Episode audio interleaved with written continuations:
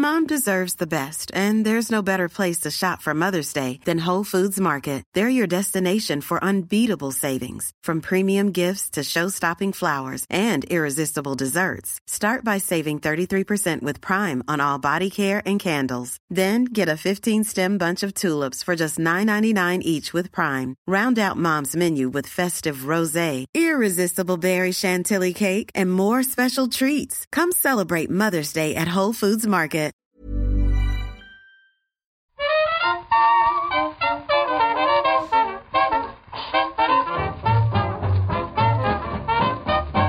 Buenas, amigas y amigos.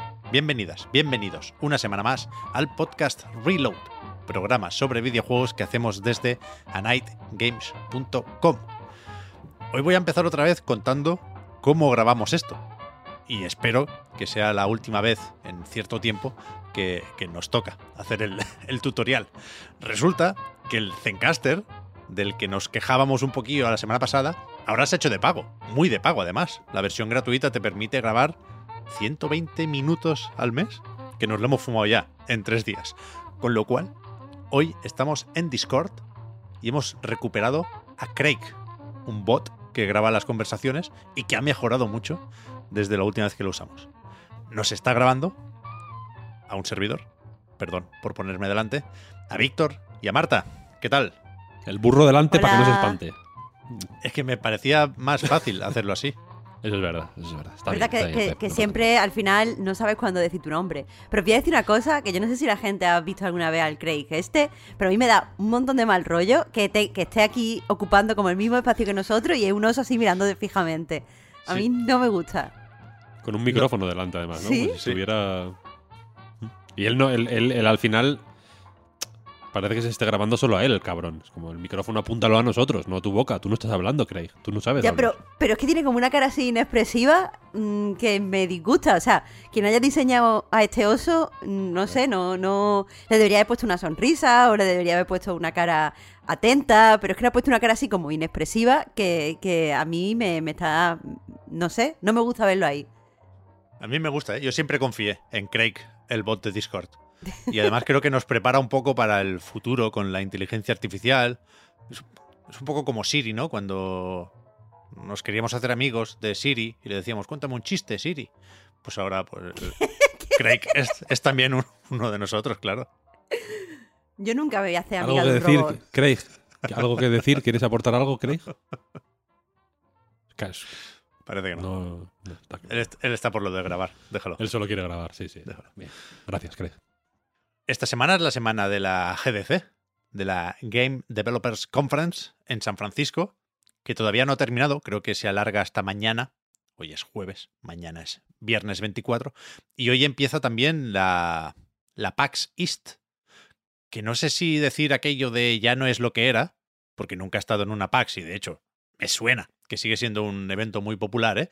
pero seguramente no es una época de tantos anuncios como hace unos años. Lo digo pensando y planteando ya eh, el comentario sobre la actualidad de hoy, ¿eh?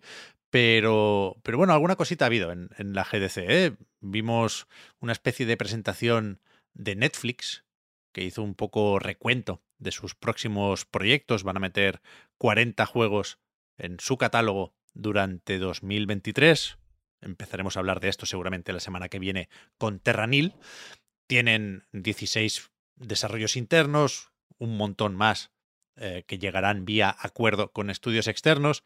Lo comentábamos en la recarga activa, Marta, que confiábamos poco en Netflix, porque venimos de ver algunas de sus series, pero yo creo que lo están, poquito a poco, no lo están petando, porque tienen ese problema de la visibilidad y creo que tienen que darle una vuelta a la plataforma, creo que sus juegos tienen que poderse jugar en, un PC, aunque sea con streaming, algo de eso han dicho también, ¿eh?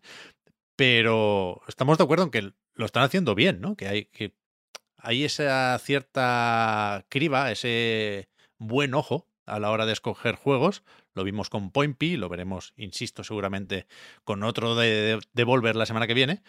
Pero, pero no pensaba yo que unos meses después del estreno siguiera pendiente de lo que va llegando a Netflix. Sí, yo tampoco, eh, porque normalmente eh, no la- las plataformas cuando se meten en estos jaleos muchas veces no saben entender bien quién es el público que va a jugar estos juegos, qué tipo de juegos le interesa y dónde buscarlo. Parece que, que Netflix ha dejado la responsabilidad de esta sección o de esta división a gente que sabe, pero a mí lo que me ha sorprendido, Pep, es eh, que no era un compromiso mm, simplemente de cara a los inversores. Y me explico.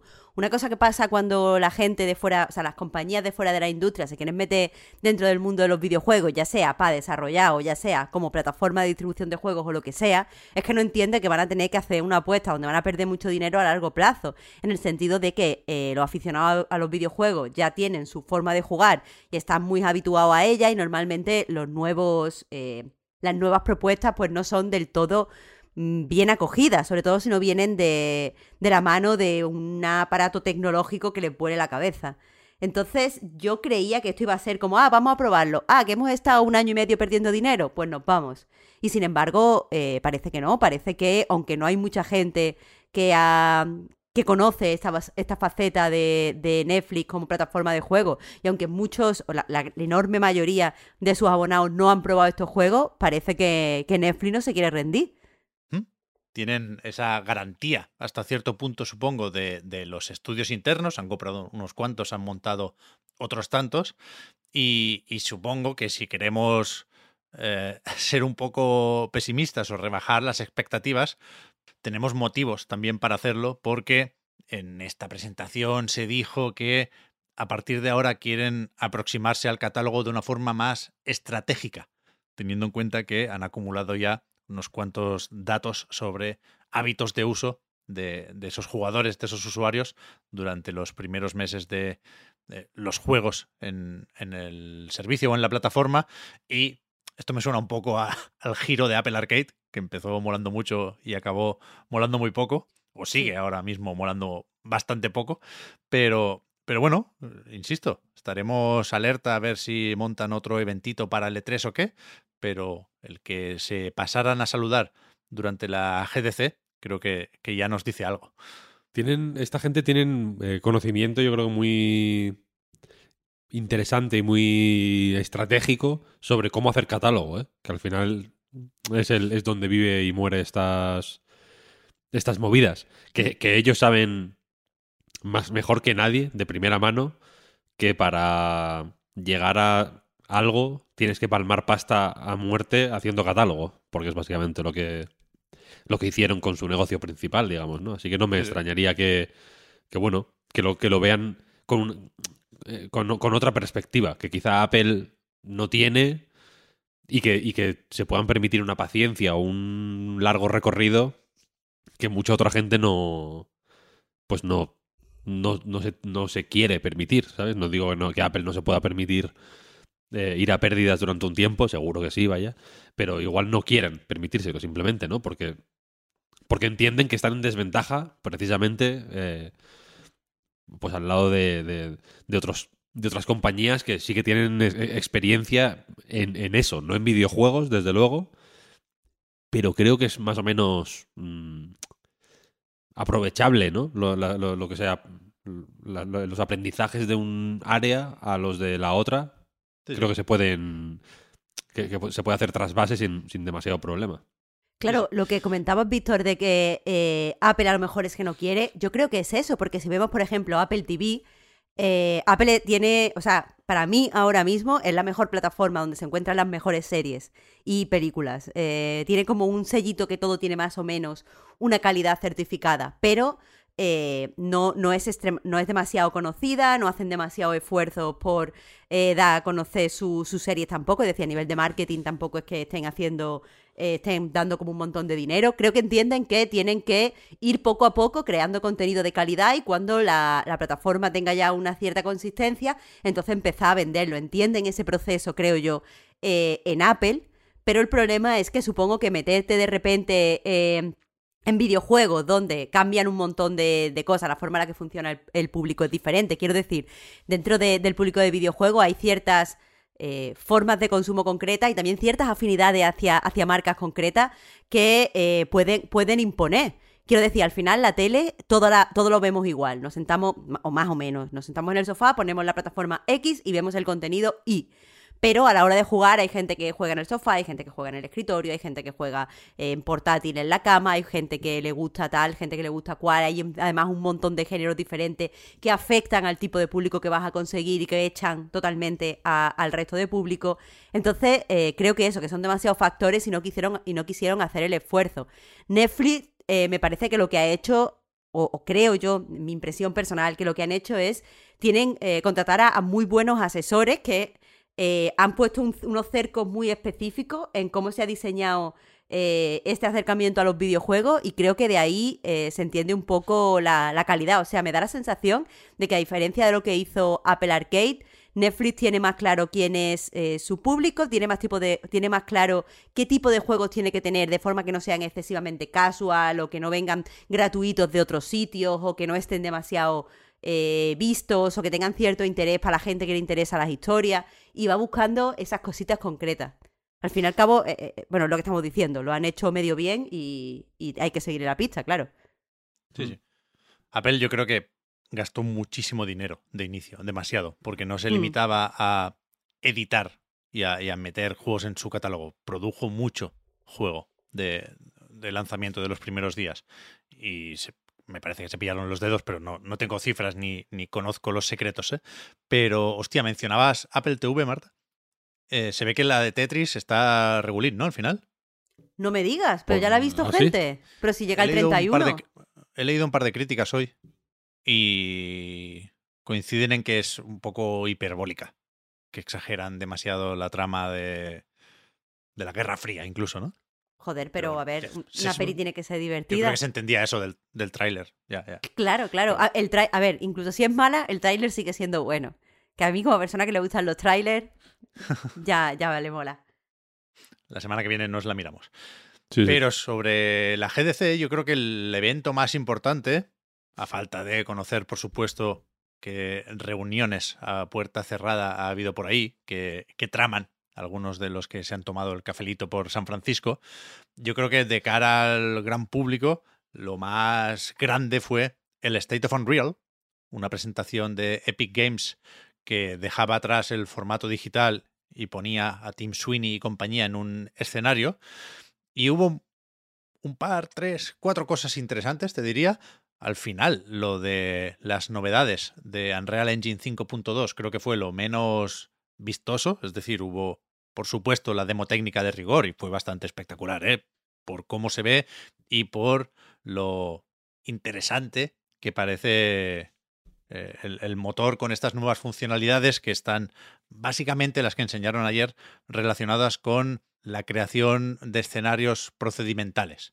No, no están todavía con la IA, pero sí tienen, pues eso, unas nuevas herramientas que permiten ajustar una serie de parámetros para meter más o menos árboles y generar una serie de montañas que quedan muy bien metidas e integradas en, el escenario. Pero más allá de eso, se comentó mucho la brevísima aparición de Hellblade 2. Estuvo Ninja Theory enseñando cómo han colaborado con Epic para desarrollar eh, una nueva herramienta de animación que se está utilizando para esta secuela de Hellblade, que se sigue enseñando de la misma forma, ¿no? Con un plano muy cerrado de la cara de Senua y nos enseña, pues eso, lo convincentes que resultan las animaciones faciales que se acaban de grabar con, con el móvil, con la cámara del selfie. Decían que después de haber hecho una demostración en directo sobre el escenario, ya digo, que, que también el clip, el pequeño tráiler o teaser que, que acabaron publicando, se, se importó la animación sin más, que no había retoques. Ahí en la animación, por supuesto. El modelado y el texturizado es una cosa muy seria, la iluminación también. Muchas ganas de este, pero claro, no, no nos da pistas lo, lo visto esta semana sobre el lanzamiento, que es lo que queremos saber, claro. Este llevan. Mm, déjame decir una cosa que igual luego tengo que matizar, porque va a sonar fea. Pero estoy un poco harto de que solo, de que todo lo que sabemos de Hellblade 2 vaya por lo, por lo técnico. Sí. ¿Sabes? ¿No, ¿No os da la sensación de que solo se está hablando de Hellblade 2 como demo técnica?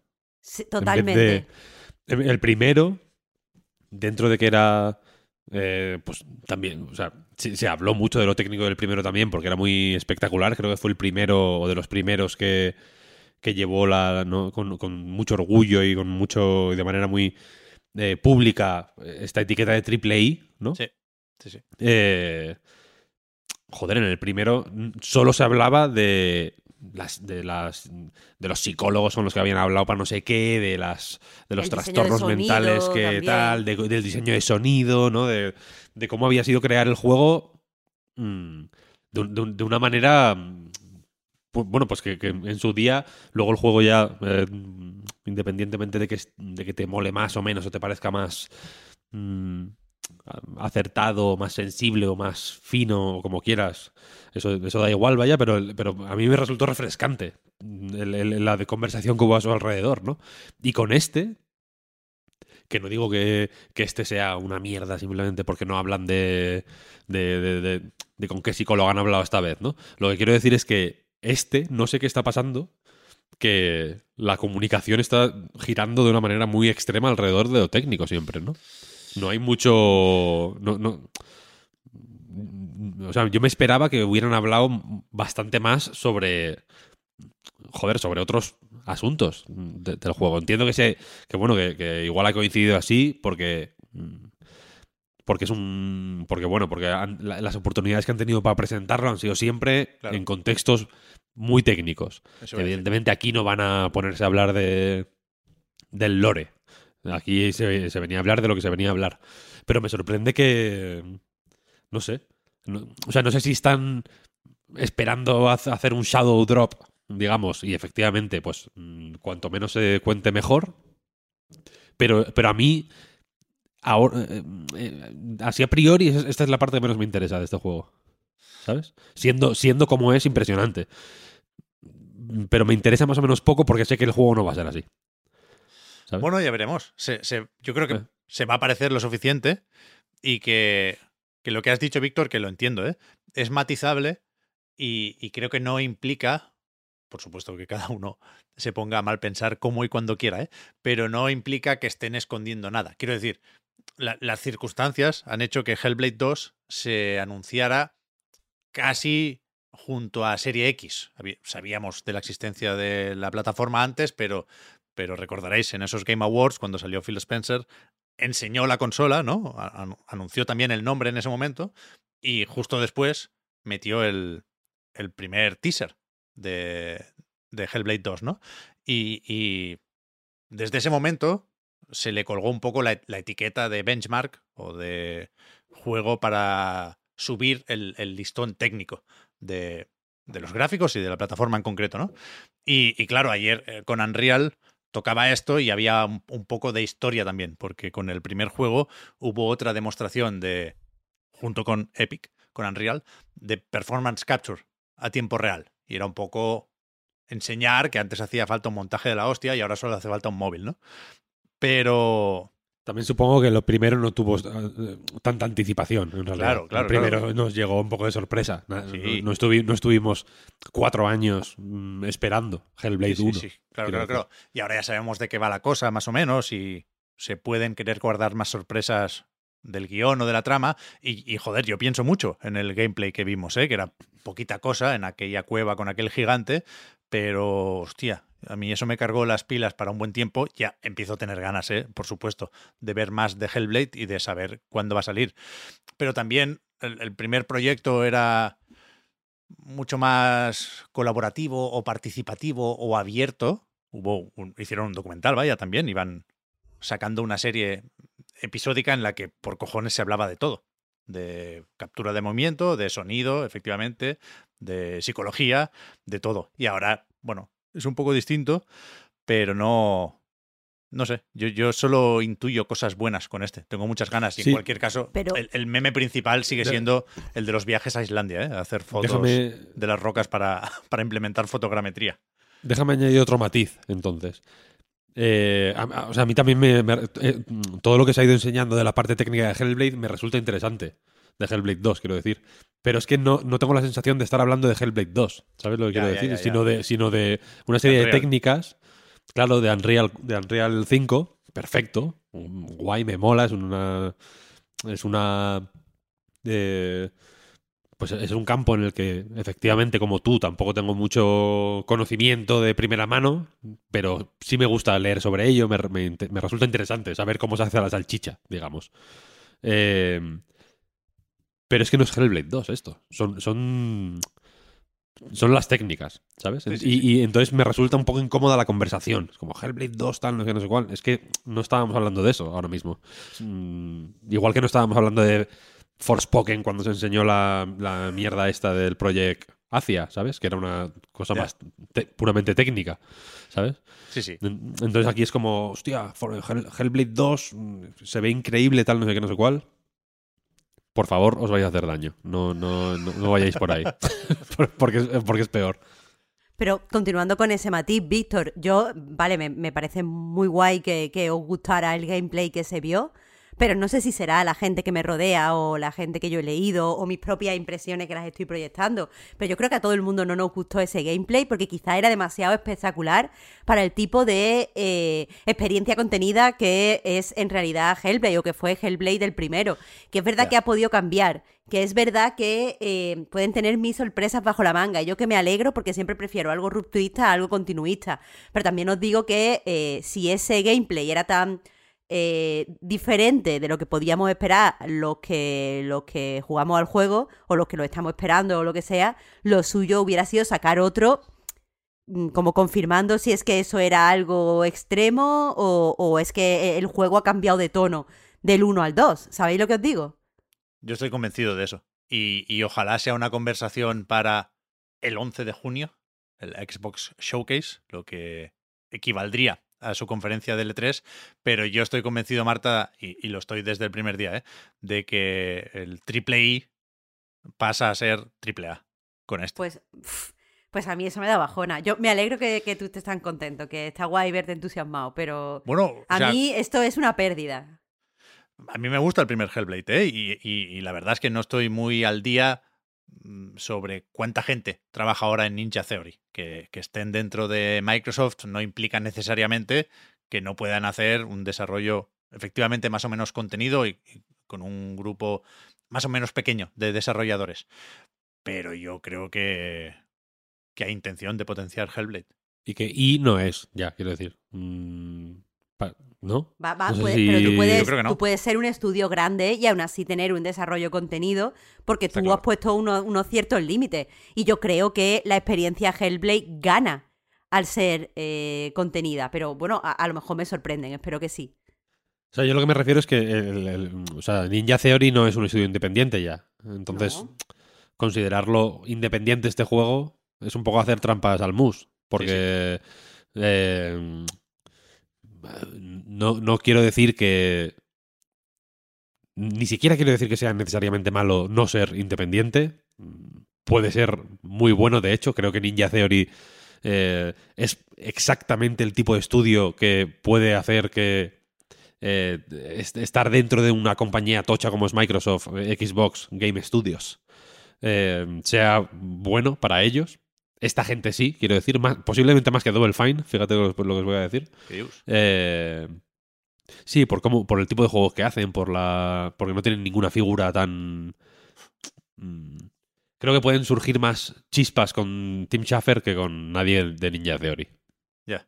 En, en ese sentido. Pero al final la sartén, la el mango la tiene, lo tiene Microsoft aquí, ¿no? Entonces ya. Y no es. ¿no? Entonces, si no es triple A, desde luego es doble A.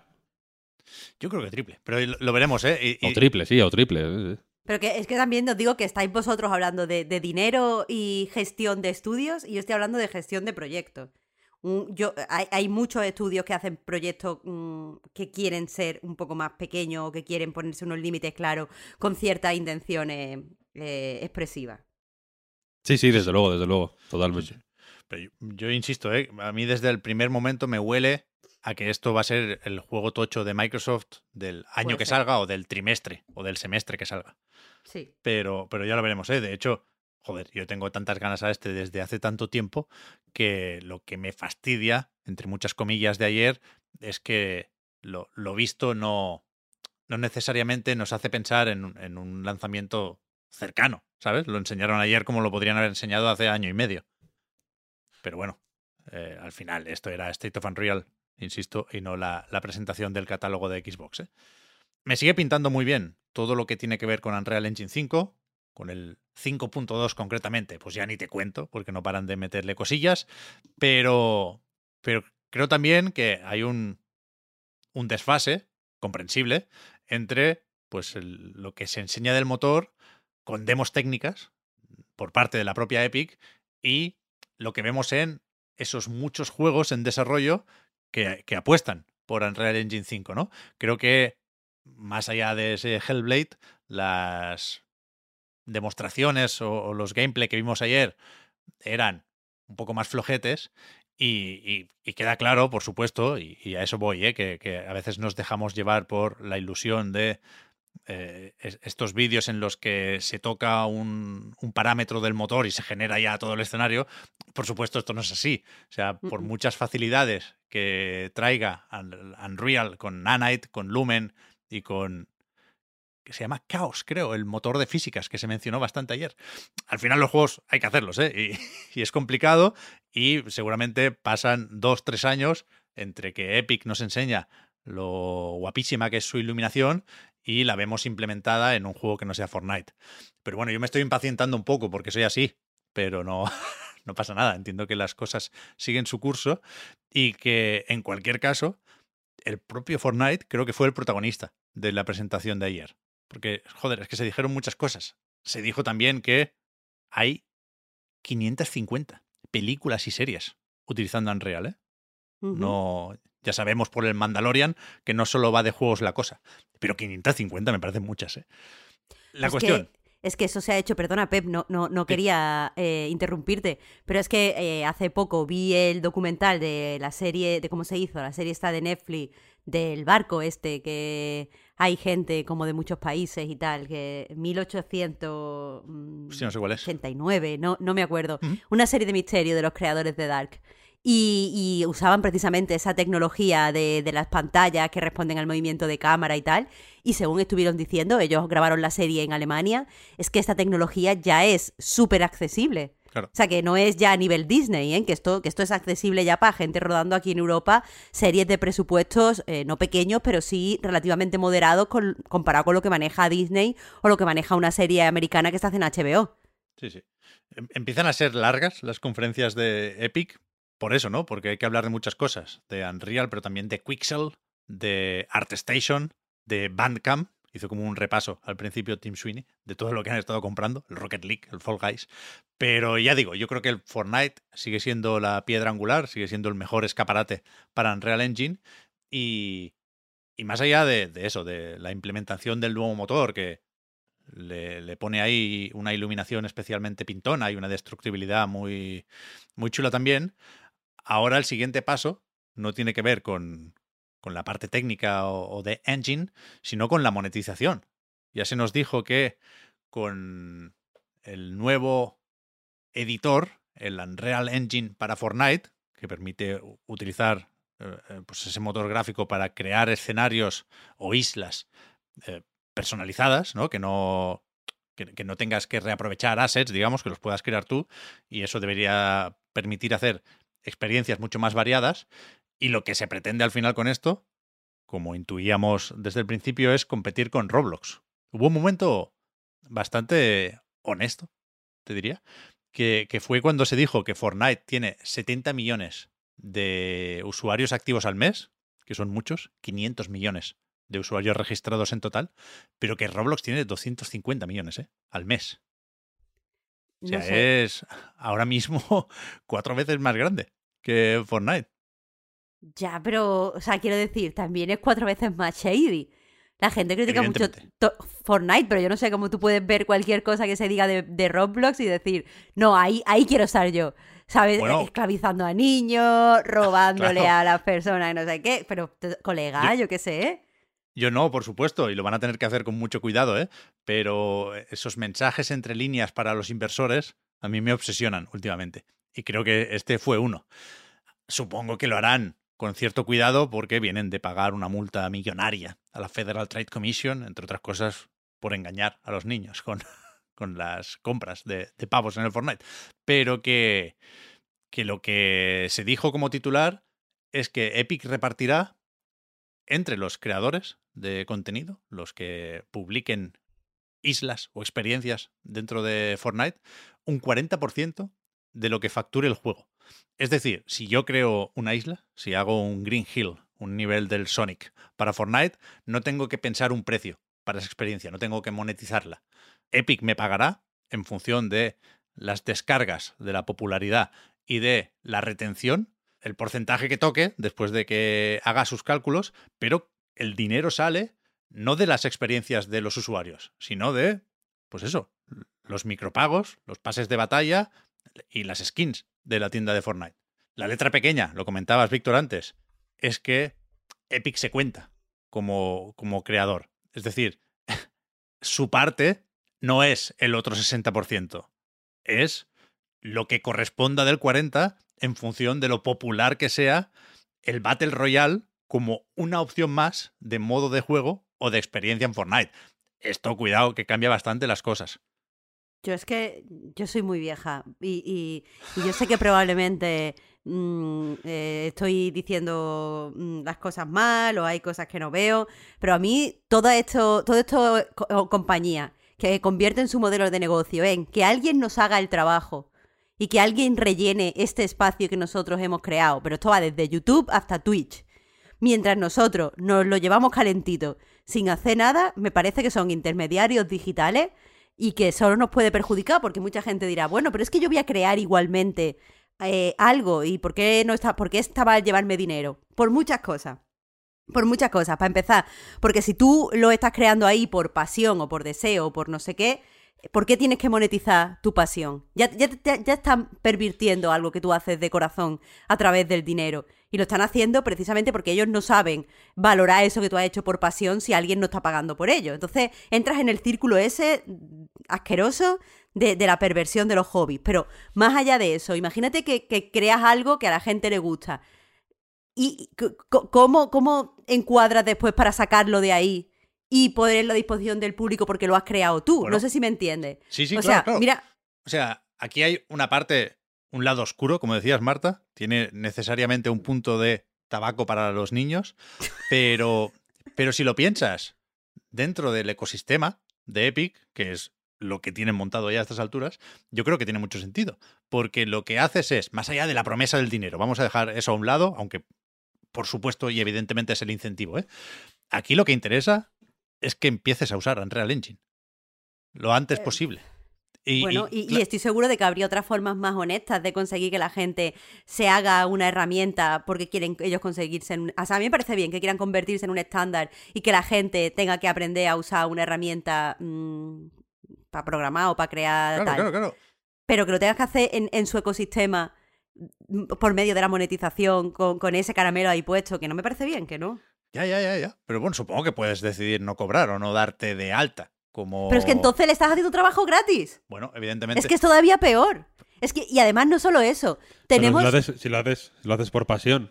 Claro, pero entonces otros está. Sí, lo haces por pasión, pero es que yo no creo que con mi pasión otra persona gane dinero. Quiero decir, es Pues que, no pero, pero aparte, aparte de eso, es que claro, ahí está, ahí ahí te metes al final, el no puedes hacer nada porque fuera de ese ecosistema no hay nada. Pero es que además eh, eh, está la otra parte. ¿Cómo podemos pensar que la gente que crea, o sea, que accede a esas herramientas está creando algo con buena fe? No sé si me entendéis. En el mismo momento en el que tú pones ahí el dinero, ¿Cómo sabes que una persona que está creando cualquier tipo de cosa lo está haciendo bajo unas valoraciones relativamente éticas y no lo hacen para Claro. engancharte? Es que, es que todo está mal. A mí todo me parece que está mal porque soy muy vieja. Yo te entiendo, ¿eh? pero yo creo que, que todo no está mal. Es decir, tal y como lo planteas, Marta, el debate se puede aplicar a cualquier juego con editor. Es decir, en el Dreams también le estás haciendo el trabajo a Media Molecule. Y, y- y lo que se destaca, lo- haces porque quieres, ¿eh? nadie te obliga, pero lo que se destaca suele ser la posibilidad de que el trabajo que hagas creando experiencias en Dreams te permita dar el salto a- al, al- desarrollo, ¿no? A la industria, te dé un trabajo. Media Molecule ha contratado gente que ha hecho cosas en Dreams, otras empresas han eh, valorado, si no la parte técnica, porque las herramientas son del propio Dreams, sí la parte del diseño de niveles, por ejemplo, y, esto es un, un paso más allá desde el punto de vista práctico, que estoy de acuerdo que tiene una serie de implicaciones que pueden ser cuestionables. Pero si yo quisiera ser desarrollador, a lo mejor me interesaría más formarme directamente con Unreal Engine que aprender a colocar assets, que es, insisto, eh, lo, lo que había también ya en Fortnite ahora con el modo creativo 1.0. Pues igual preferiría ponerme a trastear con el Unreal Engine. O sea, yo antes tú estaba puedes viendo. un- trastear con Andre- Unreal Engine fuera de Fortnite. O sea, ahí, ahí tú Pero- puedes usar el motor gratuitamente si no es para un proyecto de pago y, y siempre puedes ir a otros ecosistemas más saludables como una YAM o una asociación de desarrolladores. Es que este tipo de, de cosas parece no- nos ciegan, parece que es la única opción. Eh, Lo y no, entiendo, lo no lo entiendo. son. Y aparte en Dream Yo estoy con Marta en eso, ¿eh? que, que es que el- eh, hay un, eh, creo que tienes que partir de un problema que no existe para... Claro, claro, eso es. ¿No? Es- eh, Pero- Porque efectivamente yo, o sea, hasta yo he trasteado con el Unreal Engine y, no tengo ni, ni puta idea. Te lo bajas Claro. de- en la misma aplicación, además del, del Fortnite, te bajas el Unreal Engine de- limpio, digamos. Por eso, por eso. Yo, yo no estoy valorando la idea como si fuera mía. Estoy valorando la idea sabiendo que es de Epic y que responde a unos intereses que es colarle el Unreal Engine a todo el mundo. Y, y en ese sentido me parece que está muy bien tirado. Porque si, si yo tengo 16 años y estoy empezando a pensar en mi futuro, pues a lo mejor me, me intimida más bajarme el Unity o bajarme el Unreal Engine o irme a hacer un juego en una jam que, bueno, hacer mi, mi sala para hablar con mis colegas en el Fortnite. Sí, pero Y- mira, esto, esto es, otra- es otra trampa. Porque Sí. tú cuando tienes 16 años no te intimida nada. Te bajas lo que, lo que pollas haga falta, ¿sabes? Eh. Y te... Y te, y te- tú, tú estás pensando en una persona de 16 años con tu cuerpo viejo, ajado, cansado, con, con hijos, que dices, ¿cómo coño me voy a bajar yo el, el- el Unreal Engine ahora? Que- pero ¿qué dices? Con 16 años solo, solo tienes tiempo que perder. Y con 16 años haces lo que sea. De verdad, Pep, coño, piensa en la gente de 16 años. Con 16 años aprendes a hackearle el portátil a la profesora para conseguirle los, ex- los resultados de los exámenes. No me queda Pero tan, que- tan, tan lejos, no me jodáis. Hostia. Pero bueno, sí, 16 No, no, pero- pon- ponle Con 12. 16, con 16, a- con 12, con 12, Pero con- da igual. con 12 todavía Eh, peor. Es que- Sub, sub 18, aprendes a tocar la guitarra, Pero- aprendes a jugar al ajedrez, aprende, haces pro del, del League of Legends. Pero ¿y el Roblox? Haces lo que te haces lo que quieras. De- a- aprendes a hacer juegos en el Roblox. Haces Por lo eso. que sea, porque tienes tiempo a expuertas y tienes ganas a expuertas. Aquí la, la clave, yo creo, por llegar a, una- a un punto intermedio entre lo que dice Marte y lo que dices tú, es encontrar contextos en los que ese aprendizaje no pase por mm, tengo que hacerlo para ganar dinero, ¿no? O, o si, o si lo hago sin ganar dinero, yo aquí creo que es más peligroso. O sea, o la idea de hago esto y puedo ganar, ganar dinero con ello, no la veo tan peligrosa como si ha- como, como la si lo hago sin ganar dinero soy tonto. Claro, ¿sabes? es Porque, que eso, eso porque te. estás haciendo, estás dando a entender que no, que no, pues que la, que la, que no, que la pasión, de nuevo, esto es un debate que ya hemos tenido más de una vez, que la pasión mm, simplemente la- una, una idea pura de la pasión y del, del obsesionarte con algo y de mm, tener interés por profundizar en, en un asunto y, y, y- y te- y sentir amor por eso que estás haciendo es, es tonto si no te pagan por ello. Y que, y que te pone una presión de no poder equivocarte. Quiero decir, si el éxito se mide en dinero, si no estás ganando dinero no es un éxito y por lo tanto tienes que hacer cambios de forma que te lleve a ganar dinero o por lo menos a ser popular. Y joder, lo que tú necesitas cuando estás aprendiendo es hacer las cosas que te salga de la huevada y que eh, esté mal hecha y tú con el tiempo mirarlo para atrás y decir qué mal hecha y qué vergüenza. Yo no he, no he sido desarrolladora, nunca he querido ser desarrolladora, pero siempre me ha interesado escribir. Qué suerte que podía abrirme un blog y poner gilipolleces absolutamente sabiendo, o sea, con el contexto, con el de saber que no lo iba a leer nadie. Imaginad que ahora saliera una editorial que dijera, no, tú sube aquí tus cuentitos y los mejores pues los publicamos no sé qué. Ahora estaría, o sea, hubiera, escrito con el, con el deseo de que me publicaran en esa editorial, buscando ajustarme a lo que ya han publicado, haciendo esto y haciendo no sé cuánto, cuando antes escribía lo que me salía, literalmente del coño. Entonces, eh, es eso, estamos, estamos eh, dejando que eh, el aprendizaje mm, y, y las pasiones y todas estas cosas estén corrompidas por el, el dinero y encima tenemos que celebrarlo y es que no me parece bien y todo esto recordar que el interés sí puede ser que se convierta en un estándar Unreal mm, cosa que bueno tengo opiniones pero no malas todas pero también es que me creen cositas en mi juego y me rellenen cosas de las que yo voy a sacar dinero. Es que ¿por qué tiene que ahí haber un intermediario si hay una persona que lo único que quiere hacer es aprender a programar y enseñárselo a cuatro matados que van a probarlo? Es que es que Pero- todo mal. No sé, yo creo que esa opción sigue estando ahí y la propia Epic la ofrece. Y efectivamente puedes descargar el Unreal Engine y cargar el prototipo este del shooter y empezar a tocar parámetros a partir de ahí. Y esto del Fortnite va a ser una opción más. A mí me sigue pareciendo que con una barrera de entrada más amigable.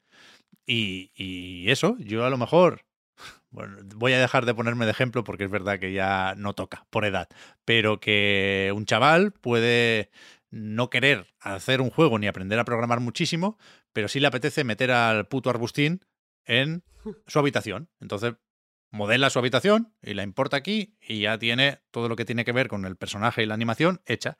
O un, o un trabajo, el típico trabajo de informática en el instituto, que en vez de presentarlo con un PowerPoint, lo presenta con una isla de Fortnite y te pone un 10. Entonces, creo que es una opción que es interesante. A mí me parece una buena idea, vaya. Es verdad que con las perversiones del dinero de por medio, pero insisto, ¿cuál es la alternativa? Si te pones a hacer un mapa del Counter-Strike, La alternativa es bajarte el Godot, tío, que es un open source y, te- y haces, y haces la presentación en el Godot. Y, y si tu profesor sabe pues hazla, algo, hazla. y si tu profesor sabe algo, te, te- te dan, te da la, la- la carrera, vaya. Estás en, en- en segundo de la ESO y te dan una carrera de, de informática. Viene el rey a firmarte la licenciatura en, en autobús Mira. al colegio. Al final, si me pongo de ejemplo, yo lo haría.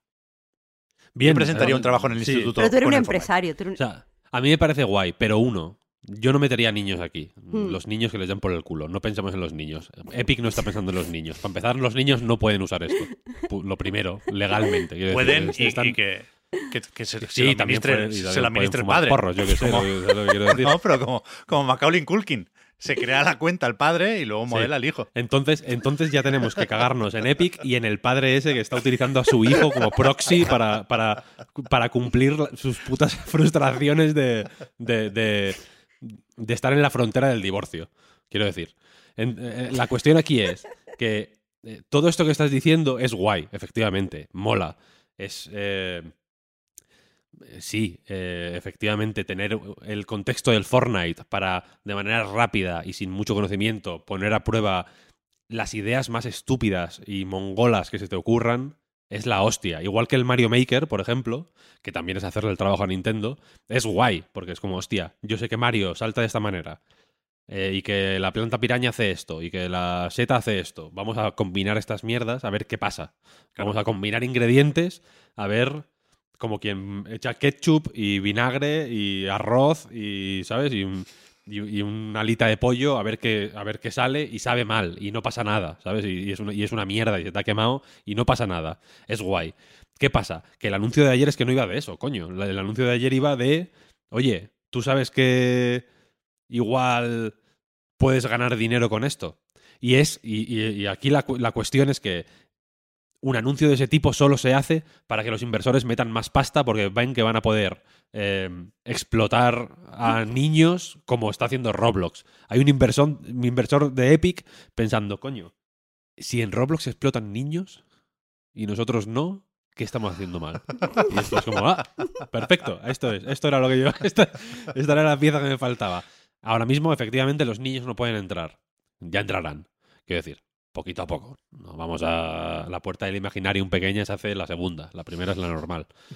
Pero pero es que es para eso simplemente, o sea, es el foco de la, de la, del, del mensaje lo que a mí me chirrió más, ¿sabes? Porque lo porque ayer lo, lo comentaba, no sé, con, no, no sé con quién lo comentaba ayer, vaya, que Mark Zuckerberg nos cuesta muy poco reírnos de él porque es la persona más creepy y más eh, jodida del planeta Tierra, pero Tim. Sweeney es lo mismo, ¿eh? Sí, sí. Tim claro, Sweeney claro. es. Tim Sweeney, si hablara. Si no, tiene un poco más de humanidad, parece. Pero es el mismo tipo de incel raro, jodido, con ideas chungas, que intenta maquillarlas de las maneras más rocambolescas. Pe- Pero, idéntico, quiero decir. No, no, que al final. Él, él- él ha estado mirando, a ver, eh, la, la hostia que se da Mark Zuckerberg hablando del metaverso, para ver cómo decir lo mismo sin decir esa palabra. Se va a decir, y, ¿eh? y- y la, y la ha dicho al final, o sea, Sí. y nos, ha, nos ha colado la historia, ¿sabes? Las Y, y esto, y esto esta, esta mierda, fíjate, va más a Coca-Cola, ¿sabes? Que a ese Mm. niño que dices tú de. de. Voy a hacer mi trabajo de ciencias. ¿No? Como tú te imaginas al niño de Yo sí. que su padre no ha, no ha podido ir al partido de béisbol porque estaba trabajando sí. y que estaba en su casa pensando, ojalá estuviera papá aquí para ayudarme con mi volcán de del proyecto de ciencias, que es algo que no existe en ningún país del mundo, ni en Estados Unidos. Estoy seguro que, que eso es una cosa de las películas. Ese niño a Epic se la suda, vaya. Le importa Coca-Cola cuando abran la Coca-Cola Store en el Fortnite. Va a ser una isla, Coca-Cola Island. Cuando está, mientras estamos grabando este podcast, hay alguien de Coca-Cola haciendo la Coca-Cola Island. Y lo bien que se va a ver. Y se va a ver muy bien, se va a ver muy bien. Pero, el- pero, pero que, de nuevo, no dejemos que la que, que estas vulgaridades que nos proponen esta gente empañen lo bonito de- de- del, del amor y la pasión. Bueno, evidentemente.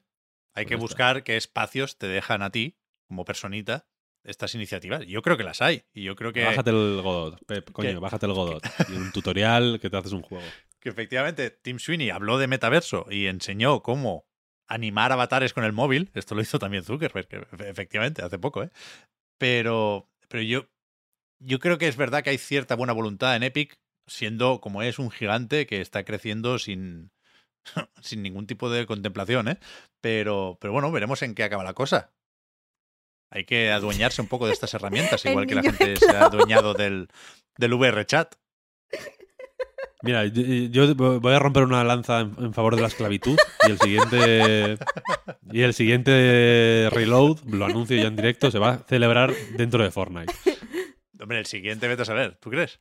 El siguiente directo, digamos. O sea, el siguiente Ah, vale, podcast. vale, Me he confundido al formular la frase. Vale. El siguiente podcast reload en directo. eh, estu- estuvimos gestionando para ver si nos dejaban. eh, había una, una antigua fábrica cerca de Madrid donde los niños antes trabajaban retirando carbón de, de unas montañas gigantes de carbón. Eh, es un sitio muy famoso porque hay espíritus de niños que murieron ¿no? con los pulmones ennegrecidos por el carbón, pero no nos han dejado hacerlo allí, así que lo haremos en Fortnite, que es lo más, lo más cercano que hemos encontrado. Bueno, Roblox es lo más cercano que, que- que habría, ¿no? Pero yo ahí no, ahí no me atrevo a entrar.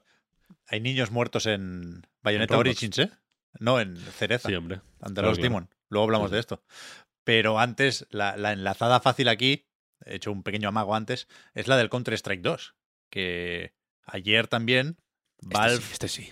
puso un poco final a los rumores sobre eh, esos archivos, eh, esas cosas raras en el registro de patentes y marcas, eh, esas líneas de código que parecían hacer referencia a una secuela de nada más y nada menos que Counter-Strike y, y lo que ha sido al final, pues es eso, una actualización para Global Offensive que en verano lo convertirá en Counter-Strike 2 utilizando el motor Source 2 que conocemos de Half-Life Alyx y que te diría que tampoco es un cambio como el día y la noche, comprensible una vez más, porque desde el punto de vista técnico y visual las aspiraciones de Valve no van por el mismo camino que las de Epic, por ejemplo, pero pero sí que, bueno, es evidente que sabiendo, ya digo, que tiene que funcionar en muchos ordenadores, permitirá que, el juego funcione de forma distinta, más moderna, y haga cosas de una manera, debemos suponer que más óptimas, ¿no?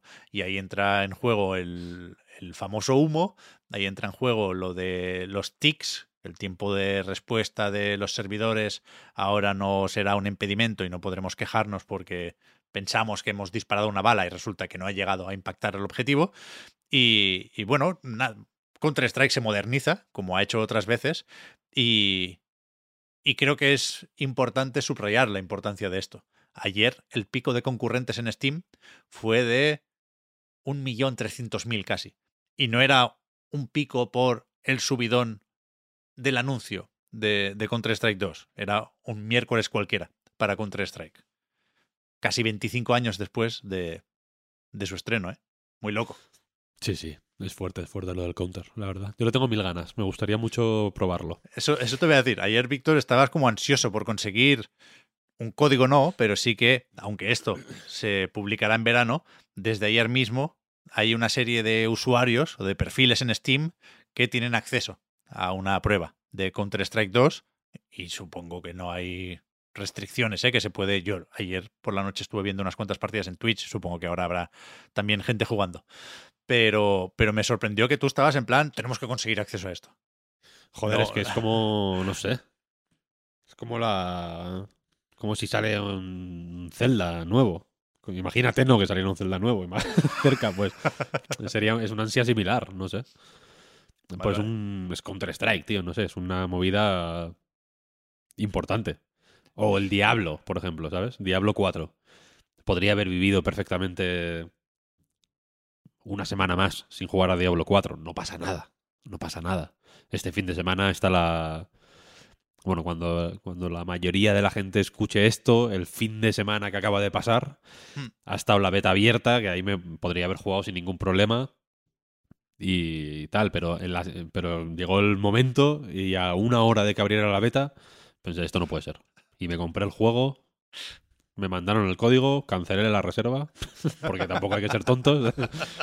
y, y estuve el fin de semana jugándolo porque son cosas, no sé, hay otro, otras betas me dan más igual. Yo otros, otros juegos, vaya, pero es que hay...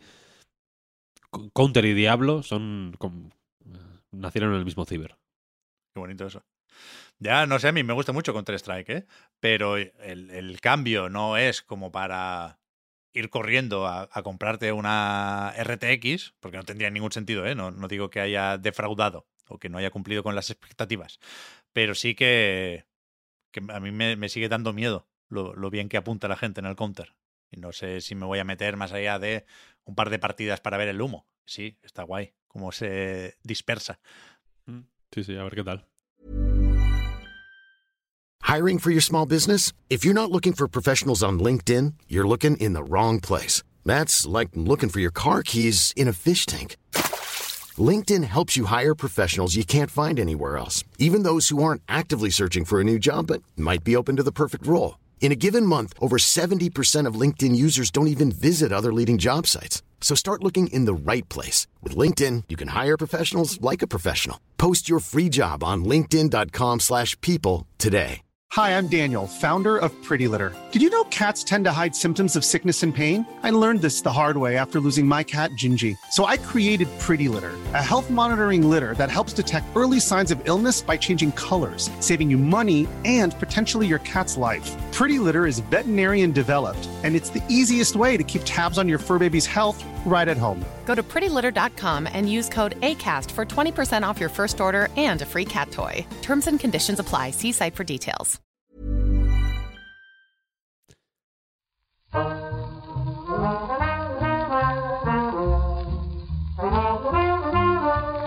Verdad que el fin de semana pasado fue el, el fin de, de las betas. Me lo ha recordado Víctor con esa beta cerrada del Diablo. Yo no jugué, espero, a la abierta estos días, pero luego nos comentas algo si eso. Y también fue la del Exoprimal. Yo ahí sí, ahí sí entré un rato con los dinosaurios de, de Capcom. ¿Y qué tal? ¿Alguna, No. qué- qué- ¿Alguna reflexión iluminadora? No, lo que habías dicho tú con las impresiones, vaya. Que no, no está mal. Que seguramente de inicio sorprende para bien. Porque esperábamos o llegamos a esperar un- una chufa de campeonato. Pero creo que no está tampoco lo bastante bien como para reclamar nuestra atención y nuestro tiempo. O sea, yo eché tres partidas a la beta y quedé saciado de Exoprimal. A lo Sí, mejor sí. en julio tengo unas pocas ganas más y me lo bajo con el Game Pass. Pero serán otras dos partidas. Tiene este problema, vaya. Que no. mm, Pues en fin. Al, al- al- el- iba a decir el largo plazo, pero es que el medio plazo. mm, por lo que se ve en la beta, lo tiene. Sí, sí. Cuesta arriba, ¿eh, el cabrón. Complicado, complicado. A ver cómo lo actualizan y tal. A mí me gusta lo, lo- lo que tiene de poco serio. En tanto que no pretende ser ni Counter-Strike ni Valorant, ¿no? Y que, por ejemplo, te puedes cambiar de robot en mitad de la partida sin esperar a que te maten. Y, y es bastante flexible y permisivo en ese sentido. Me sorprendió que me gustara más disparar que pegar catanazos. Aunque no están mal. Los catanazos, quiero decir, el arma principal depende de la clase o el tipo de robot. Y creo que es, que es más shooter que otra cosa. El juego está planteado como tal. Pero sin mucho más que decir, vaya. Gráficamente justito. Resultón con los dinosaurios, pero justito en todo lo demás. Y, y bueno, me interesa más la Capcom de Resident Evil 4, que sale mañana, pero se comentó, por si no lo habéis escuchado, en el podcast Reload de la semana pasada, que, que esta Capcom supongo que un poco eh, sucesora de la Capcom Online Games, se llamaban, los del Deep Down. siempre ha estado ahí, ¿eh? en, en, esa parte online, Capcom. Lo que pasa es que ahora nos, nos habíamos enamorado de, de la de los Resident Evil y los Devil May Cry y compañía, y yo creo que con razón, que no, no es exactamente lo mismo lo que proponen esas dos Capcoms. Yo creo que se van a encontrar en Dragon's Dogma 2. Puede ser. Han quedado ahí. Cierto. Han quedado ahí. Oye, ¿nos vemos en el Dragon's Dogma? Es cierto. Sí, sí, sí. sí. Es cierto. Ahí. Mmm, el primero ya, ya, fue, ya lo, lo, intentaron mm. un poquito. Sin, sin grandes aspavientos. Me, mejor, yo creo. Y en el 2 pueden ahí pueden haber pueden volcar aprendizajes y, y, puede salir bien, vaya. Es verdad, ¿eh? Joder. Qué ganas de Dragon's Dogma también. Más que de Exoprimal, por supuesto. Que seguramente sí logrará escapar de las eh, crueles garras del meme. Yo no, no voy a hacer muchas más bromas de Exoprimal, por, porque el titular es que está bien. No, no tiene más, no tiene más. Tú, Marta, has jugado al Storyteller. Claro, yo estado jugando sobre todo a eh, el Atelier Riza 3, pero lo cuento la semana que viene porque no, no lo he acabado. Así que sí, eh, el juego así que traigo para pa el programa es eh, el Storyteller, que oye, le tenía muchas ganas, ¿eh? Está bien, ¿no? Llevábamos muchísimo tiempo esperando, no sé cuántos años hace ya que probamos aquella demo, pero Anapurna nos, nos lo recordó también en uno de sus eventos digitales y acaba saliendo hoy. Claro, que es día 23, y, y, tú lo has jugado y lo has terminado más o menos rápido. He leído que es corto, no sé si para bien o para mal. Sí, bueno, respecto a lo que decías, Pep, imagínate el tiempo que yo llevo esperando el juego, que el otro día me di cuenta de que lo puse entre mis juegos más esperados para el 2022. Ya ves. Eh, o sea que imagínate lo que me impresionó la demo.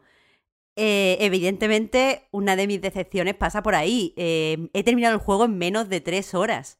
Es muy, muy, muy corto. Que no debería, no, no digo que esto sea escandaloso de ninguna forma, está hecho por un solo desarrollador, pero lo que sí hay que hacer notar es que al fin de cuentas eh, hay menos contenido, o sea, hay contenido que te, ah, estaba en la demo y que ya no está, ha desaparecido. ¿Pero por qué? Tengo teorías sobre eso y si queréis os, la, os las cuento un poquito. Claro, tú dirás. Pues hago, empiezo hablando un poco, poniendo eh, el contexto para la gente que no conozca el juego. Esto es eh, pues un juego de puzzle hecho por el, por el desarrollador eh, argentino Daniel Benmergui, que eh, básicamente trata de eh, cumplir una condición que él te pone por escrito usando una serie de viñetas y unos personajes. Por ejemplo, te dice que eh, tienes que curar el vampirismo y te da a lo mejor seis viñetas. Entonces tú tienes que contar una historia, por lo cual, pues una persona se vuelve vampiro, eh, otra persona quiere salvarla, eh, encuentra cómo hacerlo y pues llegas a un final. Tienes que eso, que el final sea lo que él te está pidiendo. Y bueno, el juego está disponible para, para Switch y Steam, y está en Steam, vaya, y PC y es pues ba bastante casual. Básicamente eso, pulsas en la, en la viñeta que quieras rellenar, eliges un fondo, el fondo eh, puede ser, por ejemplo, un fondo de boda, y ya sabes que los personajes que coloques eh, dentro pues se van a enamorar. Un fondo de, eh, por ejemplo, testigo. Y entonces es una especie de, de pared donde hay dos ojitos y sabes que el personaje que ponga se va a asomar para ver algo. Puede ser un fondo de cripta, y sabes que ahí pues el vas a colocar un personaje que, por ejemplo, si es un vampiro, estará en un, en un ataúd, este tipo de, de cosas. Y, y, eso lo tienes que cumplir eh, lo mejor que puedas. Hay mm, eh, cierto margen para a- a- adaptarte. Quiero decir, no tienes por qué rellenar todas las viñetas si no te apetece. Puedes autoimponerte, como hice yo, el reto de usar las mínimas viñetas posibles. O todo lo contrario, puedes darle un poquito de eh, no sé, eh, salsa a, la premisa y poner pues que antes estaba enamorada esta persona de otra persona, pero esa persona murió y entonces contar lo que te pide. Puedes, puedes hacer, puedes jugar con eso. Eh, ¿Qué pasa? Por un lado, eh, como he dicho, el juego es muy muy corto. Tienes en total 51 puzzles que una vez eh, pues termines, eh, desde el principio puedes ver el número de puzzles que hay porque puedes avanzar, o sea, el, el juego, la, la interfaz es como un libro que se abre y tú puedes avanzar por los capítulos. Cada capítulo tienes entre 4 y 5 puzzles que tienes que resolver y tienes, creo que son 12 o 13 capítulos y un capítulo extra final con puzzles de todo tipo que quieren ser un poquito más difícil. Cuando lo resuelves todo, ganas la corona de, de Storyteller y se cierra el libro y termina el juego. Nota que cuando se cierra el libro eh, ves que pone Storyteller volumen 1. Puede ser, esa era la teoría que tenía, que eh, pues los puzzles que estaban en la demo y ya no están, que había todo un, eh, un género de puzzles como de la Biblia, con Adán y Eva y tal, que estaban en la demo, pero que aquí han desaparecido, entiendo que vienen para un no anunciado volumen 2. Pero a saber, esto es especulación pura. Bueno, el caso es que eh, a mí lo que me fascinó de, de la demo de este Storyteller era, eh, por un lado, que, que era, o sea, me, gustaba lo de usar eh, las normas de, de- de la creación de cómics y las normas de la, la narrativa para crear puzzles. Eh, esto eh, significa que, por ejemplo, si tú quieres que alguien traicione a otra persona, tienes que establecer mm, eh, tú mismo previamente esa, esa condición. Tienes que poner que, por ejemplo, esta persona estaba enamorada de esa y tienes que ponerlos en la viñeta enamorados y acto seguido tienes que ilustrar la traición, que puede ser a la persona, eh, la persona enamorándose de otra persona y, eh, la persona que es traicionada pues siendo testigo de eso, por poner un ejemplo. O si una persona tiene, por ejemplo, que matar a su tío, eh, pues tienes que establecer que esa persona es su tío y que esa persona le ha hecho algo que le ha hecho enfadar y posteriormente el asesinato. Quiero decir, las normas de la, de la narrativa dan para mucho tipo de puzzle. Y a mí eso me parecía increíble, sobre todo porque eh, los puzzles de Storyteller están basados en historias eh, conocidas, ya sea eh, Otelo o, Romeo y Julieta, puzzles que también han desaparecido, los de Romeo y Julieta, ahora que me acuerdo. Pero bueno, ya sea Otelo, ya sea Blancanieves, ya sea Drácula o, cualquier historia de hombre lobo, y, y utiliza esa- esas historias que conocemos y nos permite, porque al final es un juego de puzzles, pero también es de humor, darle un poquito de vuelta. Entonces, eh, si, si a lo mejor eras, o sea, tú te sentías especialmente experimental y veías que esta persona, cuando la ponías al lado del veneno, se suicidaba o hacía cualquier cosa que no esperabas, porque ese tipo de personaje era así, pues podían salirte input muy graciosos que a lo mejor eh, pues se enfrentaban o ponían eh, una especie de lacito a la... O sea, dialogaban con la historia original y era bastante guay. Podías hacer cosas bastante chulas. El problema es que desde la demo hasta aquí no solo han desaparecido eh, pues bloques eh, enteritos, enteritos de puzzles, sino que además eh, los puzzles se han hecho mucho más fácil, mucho más fáciles, sí, y los personajes se han convertido en personajes tipo. ¿Qué quiero decir con esto? Antes, si tú ponías a un personaje que se llama Edgar y a un personaje que se llama Eleanor y se enamoraban, y después eh, ponías a Edgar viendo que Eleanor se está- había enamorado también de otro personaje llamado eh, Héctor, creo que es el personaje, pues entonces cuando ponías a Edgar delante del veneno, se- le veías que aparecía en la animación el deseo de, de envenenar a alguien. Cogía el veneno como, oh, vamos a enamorar, eh, envenenar a alguien. Pero ahora lo que pasa es que hay personajes que envenenan y otros que no. Entonces, Edgar, si haces esa interacción, lo que hace es que se bebe el veneno y se eh, suicida. Pero si pones a, la otra personaje femenino que hay en este bloque, que no me acuerdo cómo se llama, esa mujer que tiene cara de mala en la ilustración sí que envenena a otros. Y eso, pues, hace que el juego tenga menos eh, iteraciones y que sea, mm, pues, menos, menos gracioso a mi gusto. Aparte, ese, ese tipo de dibujitos en los personajes ya te da pistas de por dónde tienes que ir. Y, y no sé, me, me ha, me ha decepcionado eh, esa parte. ¿Sigues pudi- pudiendo eh, resolver las cosas de varias formas, pero, pero todo mucho más limitado que antes. Antes te ponían escenarios que no tenías por qué utilizar, ahora mm, los escenarios que te ponen disponibles, el tipo de viñetas, vaya, eh, eh, se ha reducido y por lo tanto sabes siempre por dónde hay que ir. Eh, no sé, mm, creo que se han hecho una serie de cambios para hacer el juego más accesible de cara al lanzamiento y todos esos cambios hacen pues hacen que el juego menos memorable. A mí la demo me pareció muy, muy memorable.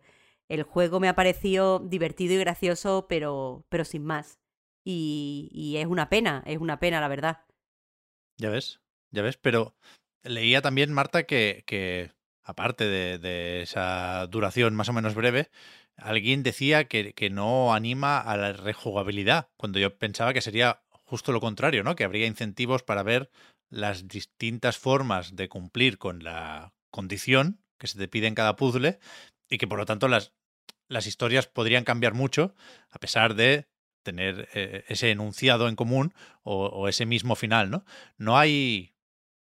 No, no, hay indicaciones en ese sentido. Más allá de eso, la condición de victoria inicial, no hay un logro por utilizar las mínimas interacciones o las mínimas piezas en cada sitio, por ejemplo o te dan pistas sobre por dónde debería ir la historia de esas viñetas en concreto, si quieres buscar una alternativa. Hay incentivos, pero son pocos. Y hay algunos explícitos y otros eh, implícitos. Entre mm. los implícitos está lo que te decía. No tienes por qué utilizar todas las viñetas y yo personalmente me propuse utilizar las menos posible. Pero efectivamente podríamos encontrar... Eh, un, un, motivo para rejugar eh, en ocupar todas las viñetas eh, que hay o en dejar las cosas mucho más claras o hacer otro tipo de ilustraciones porque a ti te hagan gracia. Eso mmm, se puede, lo que pasa es que el juego no te lo, no te lo recuerda lo suficiente no te, no te, da un logro, por ejemplo, por usar las menos viñetas posibles. Yo, yo, lo, estaba, yo lo estaba haciendo simplemente porque me parecía eh, divertido enfrentarme así al juego. Por otro lado, hay un incentivo explícito y es que algunos mmm, puzzles muy concretos, muy, muy concretos, eh, te, te indica que hay Mm, o sea, cuando lo resuelves, a lo mejor te dice, haz que la reina eh, se case con el varón. Y cuando lo haces, te sale un... No, haz que la reina se case. Entonces tú haces un deste, la reina solo se quiere a sí misma, y tú resuelves el puzzle para que al final se case con el varón. Y después te dice, no, pero que se case con el dragón. Y entonces tienes que resolverlo otra vez para cumplir esa segunda condición. Eso. Y es divertido, pero por un lado te lo dicen y es en demasiado pocos eh, puzzles. En la demo, quiero recordar, aquí ya no te lo aseguro, como si las otras cosas que sí tenía en mi apunte, porque esto no, no lo apunté directamente. Pero en la demo quiero recordar que había muchísimo de este tipo de incentivos y que había puzzles que tenían tres o cuatro eh, como soluciones, como vueltas que le podías dar y que te lo decía directamente el juego. Así que hay otro, otra forma en la que se ha simplificado. Es que no sé, no sé por qué ha pasado, por qué ha pasado esto. Lo único que se me ocurre es que saliera la demo y mucha gente dijera que es difícil. Pero es que la demo no era difícil, simplemente un de este de puzzles que tenías que hacer pruebas. Ahora es que se resuelve todo casi en automático. Solo, la, yo solo recuerdo yeah. un punto en el que yo tuviera, tuviera dificultad. Y la verdad es que un juego entero de puzzle donde solo te has tenido que parar una vez y fueron cinco minutos, a mí me decepciona siempre. Yo tengo la sensación de que fue complicado el desarrollo de este juego, porque lleva muchos años, ha dado muchas vueltas, ha habido muchas demos, pero no, no sé. O sea, yo no descarto que el volumen 2, por ejemplo, no sea un, un segundo juego, sino actualizaciones, por ejemplo, ¿sabes? Y que se vaya puliendo un poco, porque sí que me o sea, me resulta raro que, que por lo que cuentas, to, todo lo que haría que el juego fuera como, se, como yo creo que era fácil esperar habiendo jugado la demo, vaya, está en realidad ahí dentro. Pero demasiado poco y demasiado en poca profundidad, ¿no? Según entiendo yo. Claro, es que están... Eh... No sé si. e, Es que ya me has dicho que han salido varias demos y ya no, no sé exactamente si hemos jugado a la misma. Yo jugué a la primera que salió en el Festival de Demos de Steam en el 2021. Eh, pero una de, la, de, las cosas que a mí, o sea, el, el, nivel de puzzles que he encontrado en el juego ahora mismo tal y como está, es el de los puzzles que te enseñaban eh, cómo, o sea, en la, en la, demo había como varios subgrupos de puzzles. Estaban los de Romeo y Julieta, estaban los de los monstruos y estaban eh, los, de, los de la Biblia. Y eso, eh, los puzzles que, encontramos aquí son como lo- los básicos de cada, de cada eh, sección en la demo. Y es extraño, es extraño porque los de Edgar, por ejemplo, también estaban un poco en la demo, pero aquí están como los más sencillos, no están los difíciles. Me he quedado un poco, mm, pues rara, rara con el, con el tema. Sí que es verdad que podrían ser actualizaciones, pero no, no, no sé qué sentido tendría eh, hacerlo así, porque mucha gente, si, si estoy diciendo aquí que el juego es muy fácil, pues no se va a sentir atraído por comprarlo y a lo mejor no vuelve después cuando, cuando hay una actualización. A lo mejor ya ni directamente ni lo cubro o no me entero o lo que sea. Ya, ya, ya. Sí, no, pero es una, al ser un juego hecho por una sola persona, tal. O sea, de, de siempre ha parecido un proyecto muy complejo y muy ambicioso para. Pues bueno, para, para hacerlo con tan poca gente, ¿sabes? Porque entiendo, entiendo que igual hay más. No, no solo será. Eh, Daniel Benmergui se llama. Igual no es solo él 100%, pero bueno, mm, por ahí, ¿no? Eh, Y es un juego que. Es un juego que, que es fácil ver por dónde la- el, el peso del desarrollo se puede multiplicar exponencialmente porque es un juego que, que, que- que crece así, ¿no? En realidad, el tipo de complejidad que propone. Entonces, no sé, no sé.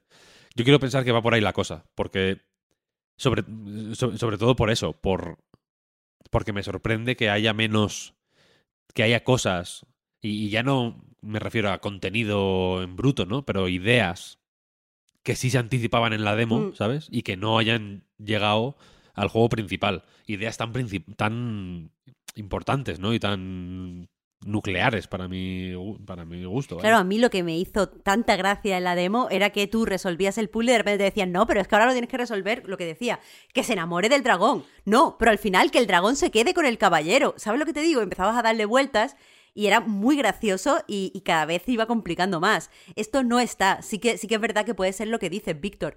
Que, que además con lo de que solo es un desarrollador o que a priori solo hay una, un- una cabeza pensante o un director de proyecto que lleva la mayor parte del trabajo, tengo que decir que las animaciones están muy bien, muy graciosas y que de verdad que muchas veces con las animaciones te, te sorprenden y- y hay cierto eh, ingenio en lo que te indican las cosas, son muy comunicativas. El juego tiene una, una buena factura y, y- y cero, o sea, yo no he encontrado ningún tipo de, no sé, de, de fricción a la hora de jugar. Todo se mueve de forma muy agradable, puedes jugar eh, con el de este táctil, yo he jugado dos segundos solo para ver si iba bien. Eh, puedes jugar con los Joy-Con y va estupendamente, en la tele va eh, súper bien, se ve increíble, suena bien. O sea, quiero decir que el juego está pulidísimo, pero, pero mucho más vacío de lo que, de lo que esperaba, la verdad. Ya, ya. Fine, ¿este sale en Game Pass? No lo sé, creo que no, solo Switch y PC, sí. Ah, Switch y PC. Mm, habrá que comprarlo entonces. Ya digo, a este igual volvemos en algún momento, ni que sea para hacer un comentario rápido, porque es que a mí este tío me, me gusta mucho. Y Mm. el anterior juego, no sé si es, es- creo que es el anterior que, que sacó, ¿no? creo que no ha sacado más por el medio. Fidel se llamaba, que era de un perrito, que era de ir eh, como resolviendo puzzles también en unas mazmorras y tal. Ese juego me parece buenísimo, buenísimo. Entonces lo quiero, quiero hacer un poco de support, ¿sabes? Así que ya, ya iremos comentando más sobre Storyteller, si te parece. Bien, bien. Ya te digo que la experiencia, solo dejar claro esta última idea. Me lo he pasado muy bien jugando, muy, muy bien. Me dio mucha pena cuando se acabó. El juego es muy gracioso eh, y, mi experiencia ha sido buena. Que, quiero dejar eso claro, que le pongo los defectos que hay que ponerle cuando se analiza un juego. Pero mi experiencia jugando ha sido mm, buena y me lo he pasado bien. Pues esta, esta es muy fácil, está enlazada. Me dan la vida estas mierdas. También transcurre dentro de un libro. Bayonetta Origins. A decir Diablo 4. And the Lost Demon. No, que no. es lo menos parecido a leer un libro. Si leer un libro te hace más listo, que es lo que más tonto te hace del mundo, jugar a Diablo 4. ¿Qué va? Que es lo que hice yo todo el fin de semana pasado. ¿Quieres hablar del, del diablo? No, no, no, no, no, vamos a hablar de Bayonetta. Luego comentamos el Diablo. Sí que quiero decir una. Quiero lanzar unas pinceladas sobre el Diablo 4, pero me gusta dejar este. Como este caramelo envenenado, ¿no?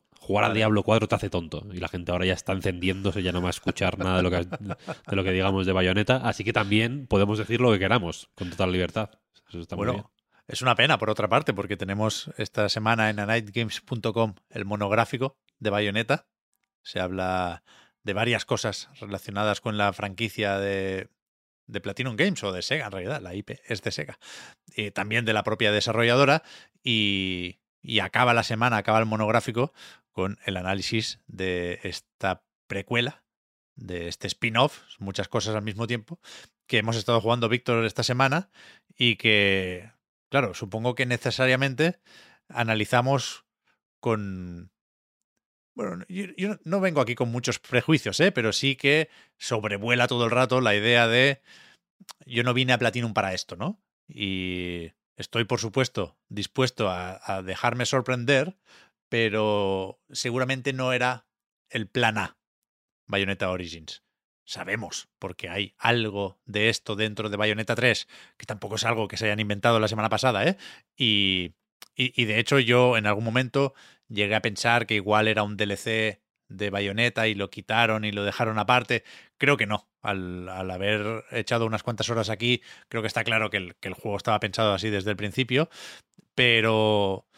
Pero claramente me parece que si las cosas en Platinum hubieran ido de otra forma, si hubieran podido esquivar la bala de Babylon's Fall, por ejemplo, estaríamos jugando a algo que se parecería poco a, este Bayonetta Origins.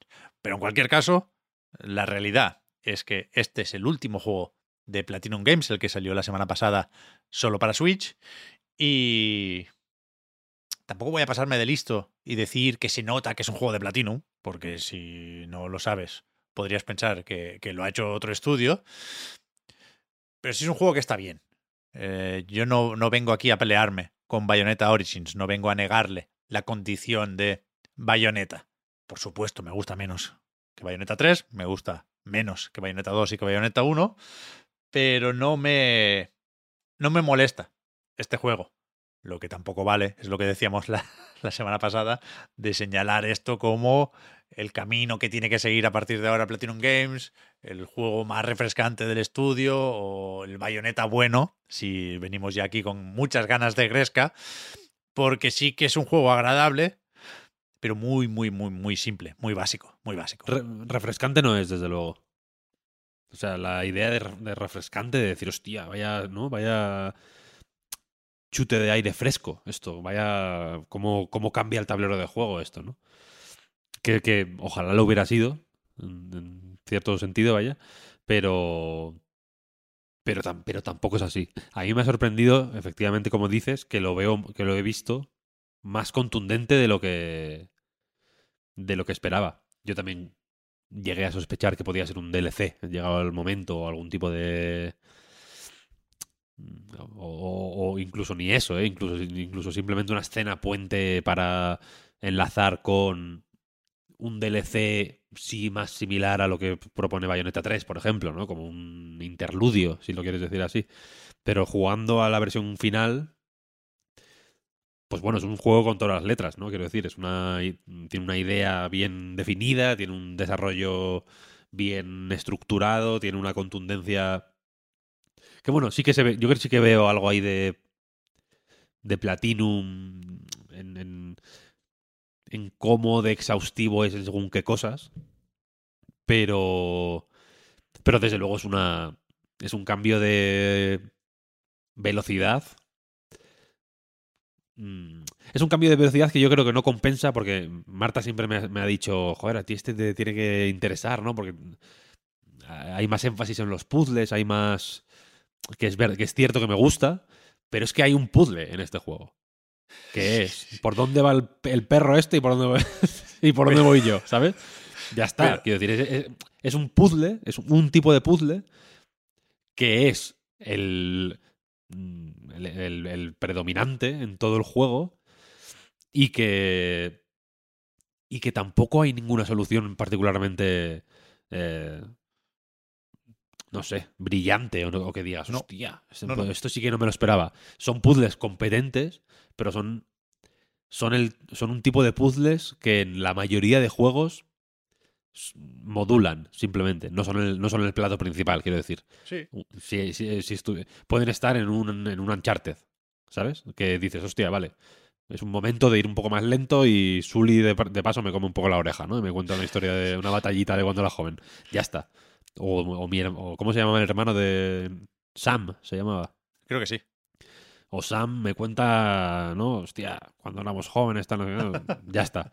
Mientras estoy pues haciendo este este puzzle, que bueno, es una situación que, que que nunca tiene que ser tan activa que me, que me acapare toda la atención. Y aquí hay muchos puzzles que sí se lo, se lo hacen venir bien el rollo de los dos sticks. Aquí con un stick, por resumirlo todo también un poco rápido, porque hay, hay- hay matices, pero con un stick controlas a Bayonetta, a Cereza, y con, y con el otro a Cheshire, el gato de gigante que sale también en, en Bayonetta 3. Mm. Que tiene dos modos. Uno es cuando, cuando está fuera, digamos, de cuando, cuando el control es independiente, cuando lo mueves con el stick derecho. Y otro es el modo abrazo, creo que lo llaman, algo así. Que es que lo lleva Bayonetta en, en brazos porque es un peluche. Cuando va convertido en peluchito, lo llevas abrazado y, y puedes usarlo de manera limitada, pero digamos que la chicha es cuando lo tiras, ¿no? Es cuando puede atacar, cuando puede... Iba a decir hacer parry, pero me parece me parecería eh, pasarme de la raya. Bueno, Eh, sí, Eh, un poco de parry. Con el, Sí, con- un poquito con- de parry, sí. Con la modalidad normal, cuando no tiene ninguna transformación de colores, su habilidad es esa. el parry, sí, una suerte de parry. Mm, Para, tendría que ser un poco más ajustado para ser un parry. si me Sí, preguntas a sí, mí. sí. No quiero, no quiero ser yo aquí, no quiero ir de, de demasiado fino, pero es una defensa, es un tipo de defensa. Eh, y, tam- y- y cuando está, por ejemplo, en el modo este abrazo, pues eh, puedes lanzarlo a alguna plataforma para, para superar ciertos blo- bloqueos que hay que no te permiten atravesarlo con él, tal. En fin, son los puzzles mm, están bien. Es que la- la- lo, lo jodido, y aquí ya, eh, aquí vo- voy a anticipar un poco cuál es mi conclusión un poco final sobre este juego, es que está bien, Está bien. pero, pero ya.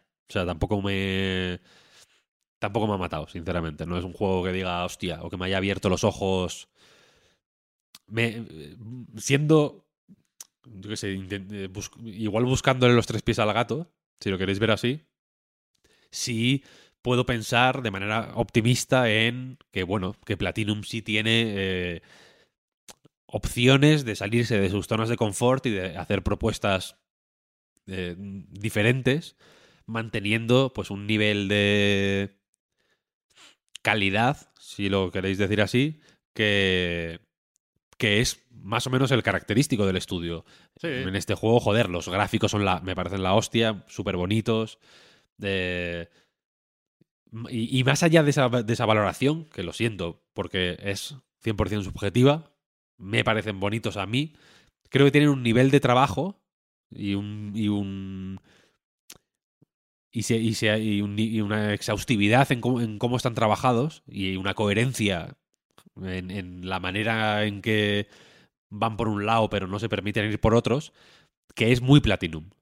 Em, Que saben que, que necesitan eh, o que se preocupan mucho por combinar la eh, un estilo visual muy marcado y con mucha personalidad y muy fuerte con una legibilidad que, que vaya en, siempre en favor del juego.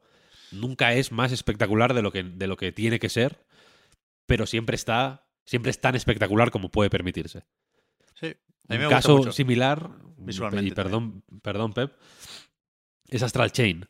Astral Chain es un juego que podría ser seguramente más espectacular en algunos puntos, pero no se permite pasar de, de la línea. Porque es un juego que muy complejo, mecánicamente también, entonces, si se pasa de listo, ahí sí- ya, ya hay mucha gente que tiene problemas mm, controlando Astral Chain, y lo menciono aquí porque creo que hay algo de este control dual eh, en, en Bayonetta Origins, vaya. Esta idea de controlar dos personajes con distintas características, distintos distintas velocidades, distintos pesos, etcétera. Eh, ya hay gente, digo, que, que, pues que se le puede hacer bola a Astral Chain y, y este también, ¿eh? Yo he, ha habido muchas veces que he tenido que parar en plan, hostia, ¿qué me estás contando? Le- leí que la idea de llevar a al Cheshire abrazado durante mucho tiempo era un poco también para eso. Era como un reset para decir, vale, mm, voy a... como un... eh, como el, como el sorbete de limón, ¿sabes? Para decir, vamos a reiniciar porque el cerebro ya está, es- está teniendo dificultades para procesar esto. Eh, y la cosa es que el... Eso, que sí, que sí, que en Astral Chain, tal como está, eh, ya hay gente que lo encuentra difícil a veces de, de manejar, simplemente, vaya. Si fuera un poco más allá, posiblemente sería más inmanejable. Pero esa, ese- esa frontera, ¿no? Entre la, lo legible y lo. y un barroquismo que es muy Platinum también, creo que, creo que se ve aquí. Eh, de- con otra forma, con otros. con otro alcance, ¿no? Y con otras intenciones, pero creo que la. la, la esencia está ahí. Pero luego, por ejemplo, a mí me parece un juego que podría permitirse ser mucho más ágil sin perder Ya ves. nada. O sea, no sin, sin contar. contando la misma historia, con el mismo tono de historia, con la misma. O sea, sin, sin, sin, que, sin que su. eh, mi intención, tal como está ahora mismo, fuera otra. Y con el mismo éxito, podría ser un poco más ágil. Creo que se han pasado de lentos. Hay momentos en los que va a hacer daño. Es decir, es un juego más o menos pausado, no es clímax infinito, pero aún así sorprende que, que, que Platinum a ratos te tenga tan quieto. Es decir, hay animaciones, por ejemplo, cuando consigues, o sea, Cheshire va eh, desbloqueando nuevas habilidades. La trama nos lleva a tener que buscar una serie de núcleos elementales que acaban siendo efectos prácticos transformaciones para Cheshire, ¿no? Se pinta de color verde y tiene un látigo cepa. Es un poco Bulbasaur y puede alcanzar ciertos objetivos con, pues con eso. Con, con- Sí. Y hay una animación de abrir una serie de vainas que hay en el escenario que te sueltan cristales para luego mejorar esas habilidades, que son lentísimas las animaciones de, de tirar de, de- esa especie de, de planta. Después hay cofres que tienen sorpresa y que son enemigos. Y cuando te salta el enemigo, lo vas a otra dimensión, luchas contra él, vuelves y Cereza aparece en, el suelo desmayada, ¿no? En plan, hostia, ¿qué coño ha pasado aquí? Y tardas un buen rato en levantarte y abrir el cofre. Hay muchísimos cofres en el juego y cada uno tarda un pelín más de lo que debería en abrirse. Entonces, no solo es pausado el juego o el ritmo, sino que es directamente lento. Hay una animación para algunos hechizos que hace Bayonetta, que básicamente es atrapar cosas en, en zarzas, pero puede servir para poner en marcha una serie de mecanismos o de, o de constructos. Y, y para hacer eso hay que hacer una especie de baile, hay como un minijuego rítmico que no está mal, o sea, acaba siendo un poco adictivo el ting, ting, ting. Eso está, por supuesto, en, en la demo, hay una demo de Bayonetta Origins y está también en eh, ese preludio dentro de Bayonetta 3. Pero hay un momento en que se ralentiza el ritmo de ese minijuego, de ese hechizo. Y es muy lento, demasiado lento. Me sorprendió esa lentitud. Pero en cualquier caso, yo, claro, yo me aproximo a este juego o a este comentario pensando en si Cereza and the Lost Demon merece la pena para el fan de Bayonetta, para el que quiere eh, entrar aquí, sobre todo para ver las conexiones con los tres juegos de la saga principal, ¿no? Y no estoy muy convencido. Te diría que no. Que no es un juego que por la historia de origen cambie tu forma de ver al personaje, ni que tenga mucha información sobre la relación con su madre, con Rosa, ¿no? La premisa es que tú te adentras eh, en un bosque prohibido y peligroso porque te dicen que hay un poder que permite salvar a tu madre, que está encarcelada. Pero no, ya digo, no, tiene mucho peso lo que añade a la historia de Bayonetta. Hay algunas conexiones más o menos spoileantes que si os interesa podéis buscarlas por ahí, pero que, que, a, que a lo que voy es que el juego te tiene que interesar por la propuesta, más que por el personaje y la franquicia, ¿no? Eh, es más Cereza and the Lost Demon que Bayonetta Origins, si nos ponemos así. Y, y en ese sentido, tengo problemas para explicar la propuesta, para etiquetar el juego. Porque decías, Víctor, lo de los puzzles. Hay muy pocos puzzles. En la demo, al principio, eh, la comentamos aquí hace un par de programas, ¿no? A modo de avance. Parece que el juego tenga que ir de, efectivamente, encontrar caminos, de buscar la manera de separar los dos personajes, porque hay cosas que son barreras para uno y no para el otro, y encontrar la forma pues, de, accionar la palanca o de acceder al, al, saliente y de poder avanzar, ¿no? Pero al final acaba viendo poco de eso. Es un juego bastante de tirar para adelante y ya.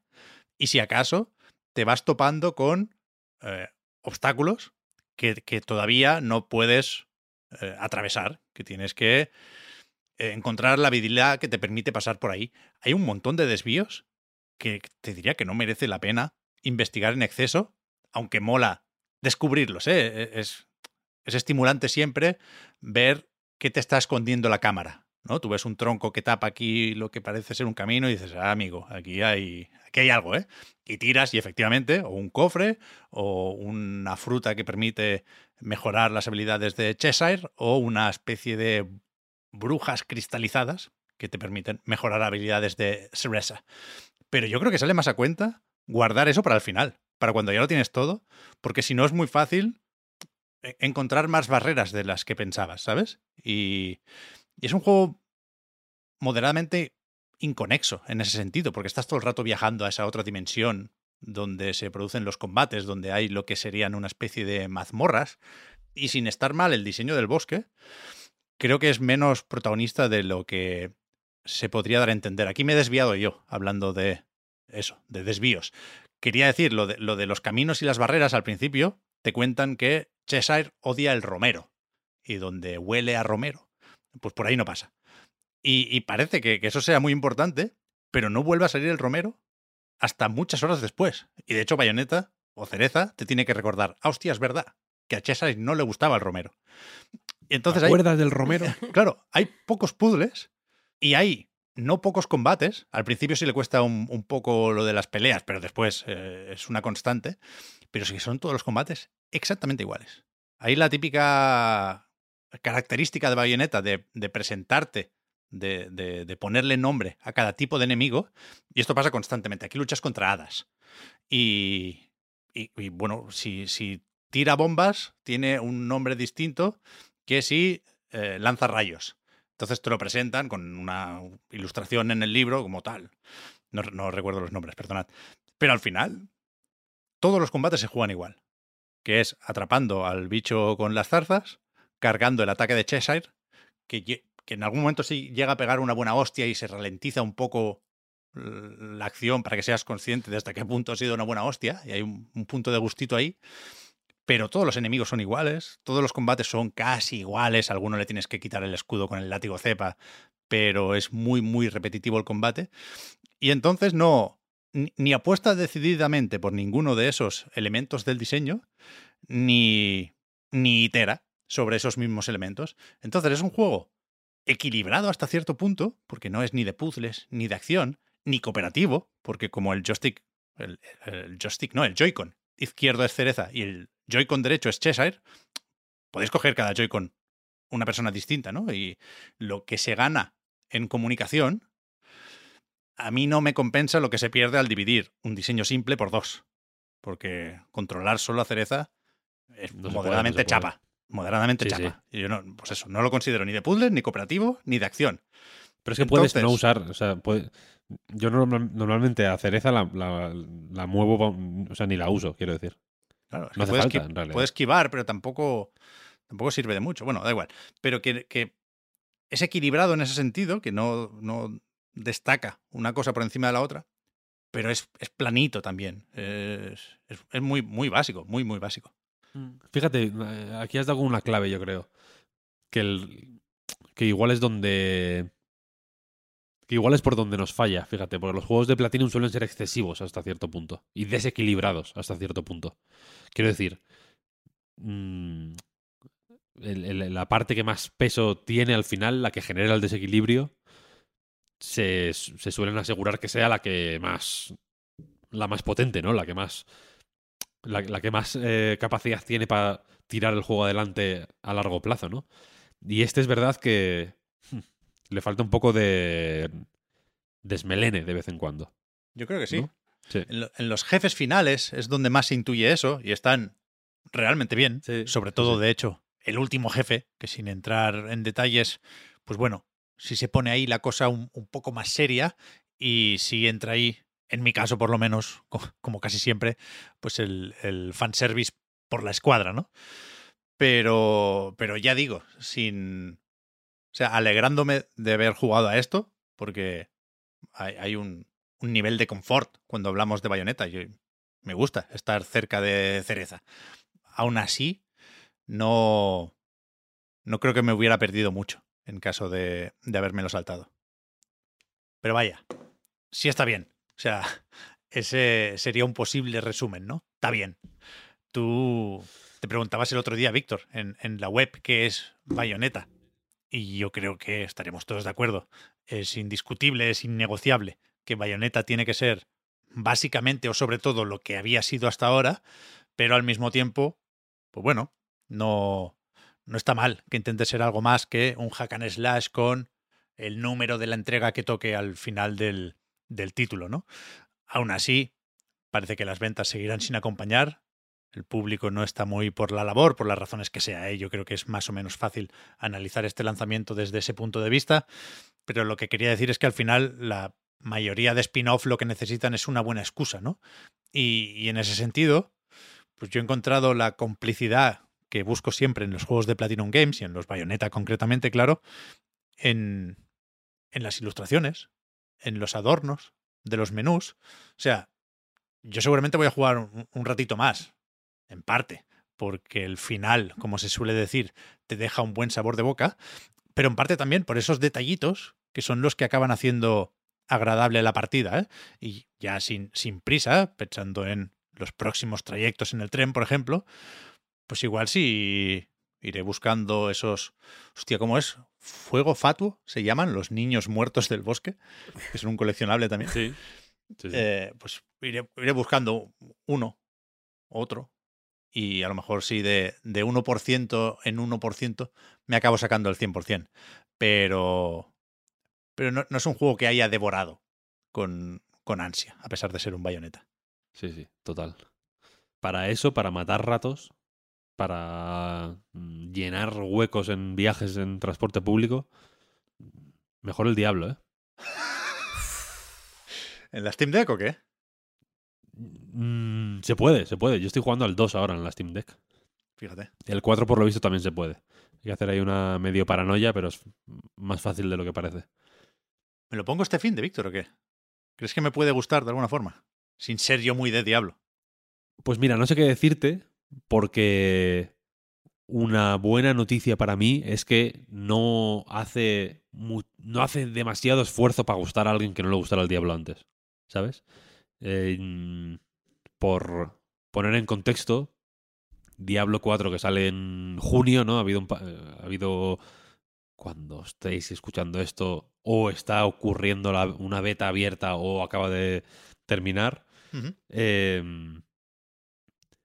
yo entré un poco con desconfianza, te lo confieso, porque, porque es de Blizzard, que ya es decir mucho eh, en el año 2023 de nuestro señor, y porque el último Diablo fue Immortal, que es uno de los juegos más ofensivos que, que se han publicado en, en la historia de la humanidad, seguramente.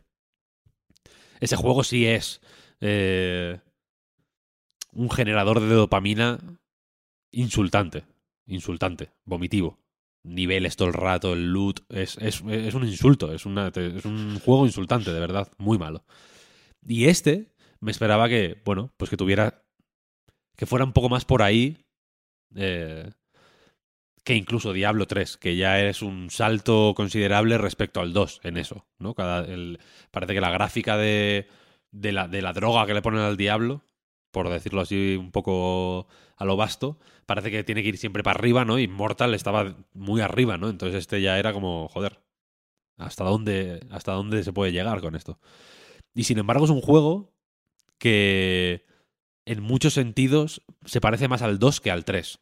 Por ejemplo, es un juego con un tono relativamente más oscuro y más mm, reposado y más y, con, un poco más pesado que, que el 3. Tiene más historia también, en ese sentido se ha, eh, se ha expandido también por ahí la, fórmula de Diablo, ¿no? Ahora hablaremos de lo mecánico, pero aquí hay más, tiene más presencia la historia, tiene más, eh, hay más diálogos, hay más cinemáticas, hay cinemáticas hechas con el mo- motor del juego, por ejemplo, que con, como con tiros de cámara bien trabajados y demás. Hay oportunidades para ver a tu personaje protagonizando esas, esas historias, quiero decir, que no es solo CGIs ultra curradas eh, con, la, con la firma de, de, de Pixar, iba a decir, de Blizzard, que fue la Pixar de los videojuegos en, en cierto momento, al menos en eso. Eh, sino también hay pues escenas, eso, do- donde se, donde tú protagonizas la historia, quiero decir. No son simplemente vídeos que ves en los que tú no tienes ninguna presencia, sino que estás dentro de la historia también. Eh, pero también el, el gameplay es más reposado, es más calmado, es más expansivo. Sabíamos ya que había mm, que el mundo iba a ser más abierto, más amplio, que había ciertas eh, nuevas ideas, como esto de que haya distintas alturas en algunos momentos, ¿no? Que puedas como trepar por muros o saltar por puentes rotos y demás. De momento es una idea que le veo cero peso. En realidad es pulsar un botón, no hay, no, no limitan. eh, eso solo sirve para limitar el, el- el- hasta dónde te pueden perseguir los enemigos, digamos, ¿no? Porque ellos no pueden pasar de ahí, pero tú puedes ir a un lado y a otro siempre, o casi siempre. Eh, pero la cosa es que el, el- la- la- la- el ritmo al que te vas encontrando con enemigos es más o menos lento. El los espacios que te deja para empaparte un poco de la atmósfera del juego son bien dilataditos. La velocidad a la que subes de nivel, que no es una tontería en un juego de este tipo, joder, es, está bastante bien medida para que tengas tiempo suficiente para eh, ir probando, para ir comprendiendo, ir probando eh, las distintas habilidades que vas consiguiendo, para que tengas cierto tiempo de acostumbrarte, de acomodarte, de ver si te interesan o no, porque hay un...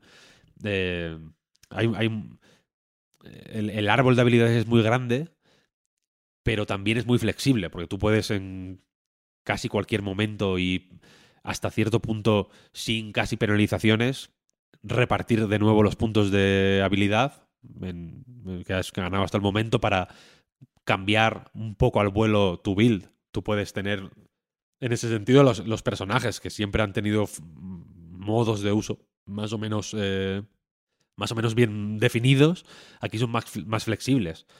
Puedes, eh, puedes hacerte tres bárbaros, por ejemplo, y que sean tres bárbaros distintos, que realmente se jueguen de una manera diferente, que tengan eh, requisitos o, o, o que les vaya bien un tipo de equipo u otro, que se, que se jueguen de una forma muy distinta, porque hay... eh, ahora, por ejemplo, la, uno de los grandes cambios y que, y que me ha gustado mucho en la beta, la verdad, es que las armas se equipan en distintos slots y las habilidades utilizan las armas de cada uno de los slots. Quiero decir, hay habilidades pensadas para armas a dos manos, por ejemplo, que se que utilizan por defecto el arma que tienes en dos manos. O sea, las, las dos armas que tienes en las ranuras de dos manos. Hay otras habilidades que utilizan otro tipo de armas y que, y que vas. eh, y, que tiene, y, que, vas combinando de manera muy fluida durante la partida. Y, hace que el juego sea también más. eh, un poco más estratégico. La mayor presencia, por ejemplo, de la, de la esquiva, por ejemplo, con el bárbaro, hace que el combate sea más un poco más mm, deliberado. Tiene, sigue estando ahí el, el clic, clic, clic, clic de Diablo, quiero decir, es un juego de hacer clic. Hay gente que juega con mando, pero yo con enfermos no me relaciono, lo siento. Eh, y. Pero, pero, pero los, el diseño de los jefes evoluciona un pasito más mm, respecto al de Diablo 3, por ejemplo, y sí que te anima de forma más activa a moverte alrededor de los enemigos, a esquivar ataques, a alejarte, a buscar, a jugar con las distancias, a, en- a entender un poco mejor los patrones. Ya no es todo eh, a- ponerte lo más tocho que tengas y hacer clic hasta que hasta que caiga el enemigo, eh, que, es, que es que era quizá en el 1 sobre todo, pero en el 2 en la mayoría de casos mm, que es donde por donde más podía venir la pues cierta monotonía que, que igual no era para todos los públicos. Este- en ese sentido sí lo veo un poco más dinámico, un poco más mm, diver- divertido, si lo queréis decir así, vaya. Ya. Y y es un juego más joder, más contundente de lo que me, me esperaba. Ya digo, me- me- la beta me ha, me ha, me ha encantado, la verdad. Tengo ganas de. No, no he podido jugar todavía con la. con el druida, que es una de mis grandes pasiones en la vida. que será. Es este, este fin de semana es cuando es- se mete el, el druida en la beta abierta. Así que lo, lo probaré, sin duda. Pero ya digo, de momento. Es un juego mucho más. eh, es un juego suficiente que, que evoluciona lo suficiente eh, la propuesta de Diablo y en una dirección suficientemente única como para que no tenga necesariamente que como para que Pillars of o sea Pillars of Pa- Path of Exile siempre me confundo lo siento para que no sea para que no se pise en el terreno Ya. para que haya beef sin duda y que sea como un poco eres de tal o eres de cual pa- para que pueda existir esa relación un poco de, competi- de- de competición entre los dos juegos, que desde luego pues eh, parten de ideas similares. Path of Exile al, al final viene de Diablo, ¿no? Es, un, es un esqueje de Diablo prácticamente. Pero creo que han, creo que, han encontrado maneras de definirse eh, interesantes. Y Blizzard, con Diablo 4, por ejemplo, eh, parece apostar por un gameplay más mm, más reposado, más de pensar lo que haces, menos menos ajetreado, al menos en las partes de la beta, que es solo un- el primer acto de la campaña, vaya. Más eh, un poco más lento, un poco más eh, un poco más parecido y con esto cierro, vaya, a lo que fue Diablo 1 y fue Diablo 2 y un poco más alejado de el de lo que mucha gente posiblemente recuerde de Diablo 3, que no es Diablo 3, el Diablo 3 que te encuentras cuando te sientas y te lo pones, sino un Diablo 3 mm, absolutamente desquiciado. El Diablo 3 absolutamente desquiciado que te encuentras cuando llevas 300 o 400 horas jugando a Diablo 3, ¿sabes? Que es un juego que ya estás en, en leyenda 20, que los que, la- que- que cada encuentro es un- una orgía de magias y de, y de mm, enemigos épicos y de, y de microcambios en el, en el loot y de, ¿sabes? Y en el equipo que, que tienes y demás que ya te hacen perder un poco el, el- el objetivo primigenio de, de lo que era Diablo, ¿sabes? Entonces lo, no sé. Mm, Tengo, tengo esperanzas. Es un juego que me hace, pues en fin, me hace esperar con ganas lo que pueda decir Diablo 4 o lo que, o lo que tenga que ofrecer y que me ha hecho instalarme Diablo 2 Remastered o Re- Resurrected, se llama creo el remaster, Sí, ¿no? en la Steam Deck. Vaya tela. Se juega bien, funciona perfectamente, de lujo. Pero, eh, o sea, llegado el momento, y entiendo que si cancelaste la reserva es, es porque así se consiguen las betas, no porque no quieras acabar jugando a Diablo 4, claro. ¿Te imaginas jugándolo en la Steam Deck? Eso es como jugar con mando, no, no, si no, no. peor. No, no, esto es, o sea, es el, el Steam eh, Diablo 2 en la Steam Deck es un poco metadona, Vale, vale, la petaca. simplemente, para calmar un poco el mono. Vale, vale. Está guay, es una experiencia interesante, es divertido, pero que no te digan que es lo mismo. O sea, el Diablo 4 lo, lo cancelé la reserva porque para hacer el truco este de que te mandan el código de la beta cerrada, reservé el primero que... O sea, puse Diablo 4 en Amazon y le di a comprar ahora el primero que me salió, que era el de Play 5. No voy a jugar en Play 5, ni de, ni de, ni de locos, vaya. Voy a jugar en PC. Ah, ¿y te valía ese código? En battle.net. Sí, eh, o sea, te daban como un código genérico que tú lo metías en la página Ah, de, vale, vale, vale. De, bate- de- de Diablo 4 y, y luego ahí ya elegías dónde querías jugar la beta. Sí, en- Y podías elegir cualquier lado, ¿eh? PC, Xbox, Play. Bien, bien. Pues veremos si efectivamente la experiencia de esa beta cerrada sirve para que Blizzard tenga menos problemas de colas en el lanzamiento, en junio, y también mañana mismo, ¿eh? que yo, yo- o sea, yo quiero curiosear aquí a ver qué, qué se cuentan, pero no estoy yo como para esperar 104 minutos para jugar un Yo no tuve que bárbaro. esperar ni una vez, ¿eh? Te lo digo. O sea, Pero tuve que esperar ¿Empezaste el viernes o el sábado? ya? dos minutos el viernes a las 5 y 10 de la, de la tarde, 10 ¿Qué minutos dices? después de que empezara. ¿Qué dices? Esperé menos de 5 minutos, vaya. Me... Hostia, pues Tuviste suerte, ¿eh? Y tuve una caída nada más, que fue en el primer jefe que hay. Estaba ahí piqui, piqui, piqui, piqui. Fueron media hora de partida, igual como mucho, y me, y me tiró. Y cuando me tiró no me salía el personaje. Entonces fue como, mira, pues ya la- la- aquí paz y después gloria. Pero luego la- al par de horas me metí otra vez y cero colas. O sea, me, me creo lo de las colas, quiero decir, porque tengo experiencia con Diablo y las colas largas. La- el lanzamiento del 3 fue demencial Ya ves. pero que creo que estábamos juntos, ¿no? En la oficina La de, oficina, lo recuerdo yo. sí. en la antigua oficina. Y pero pero yo esta vez lo vi bastante suave, la verdad. Del Diablo guay. 3 nos aprendimos el número del error y todo. Quiero decir, nosotros y todo el mundo, ¿eh? Se, se- se hablaba de el error 54, no lo sé. Pero, pero, pero le llamábamos por su nombre, vaya. Sí, sí. Eh, pues eso, a ver, a ver qué pasa con Diablo. Yo creo que, que va a ser un éxito porque veo a todo el mundo muy contento, a todos los fans muy satisfechos, quiero decir. Y, y a ver si, si no te haces mucho daño, Víctor. Ah, eso quería comentar también.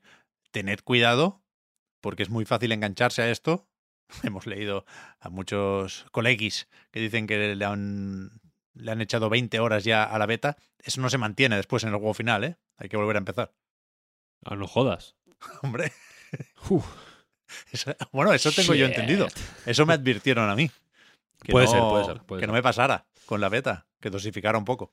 Puede ser. Pero ah, y- ah, se me olvidó retomar el tema original de esto. ¿Te hace más tonto jugar a Diablo 4? La respuesta es que posiblemente sí, pero es una... A mí Diablo, Diablo 1 y Diablo 2 me gustan mucho porque son, eh, son experiencias más o menos... eh,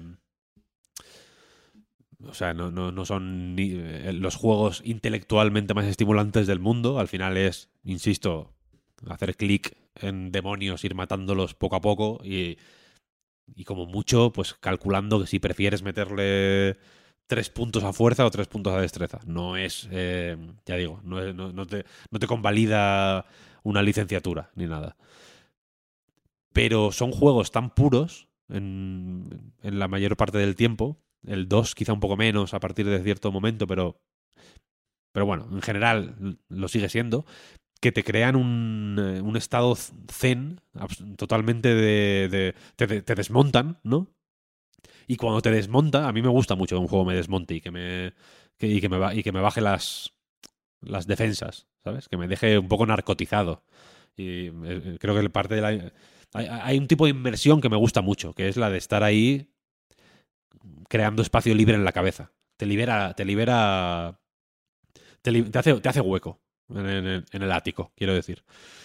Y entonces, hay juegos como Diablo 3 que ya tienes que ir un poco con el escudo levantado. ¿Sabes? Ya empezaron mal, ¿no? La casa de apuestas, o sea, la casa de apuestas, la casa de subastas, eh, todas las pílulas estas del loot, mm, que, que la verdad es que lo ajustaron relativamente mal con la intención, entiendo, de sacarle unas perras. De nuevo es la, el dinero genera desconfianzas, quiero decir. Esto es un- una realidad básica de la, especie humana. Y entonces, en Diablo 3, a mí me, al final le eché cientos de horas, ¿eh? igual, porque uno, uno es tonto, ¿qué le vamos a hacer? Eh, pero, pero me resultaba menos cómodo dejarme ¿sabes? Dejarme llevar por Diablo. Hay un momento en el que tú apagas el cerebro y es como, venga, conduce tú, que yo me voy a dormir, ¿sabes? Esa, esa confianza no existía tanto en Diablo 3. Y en Diablo 4 creo que es más fácil que exista.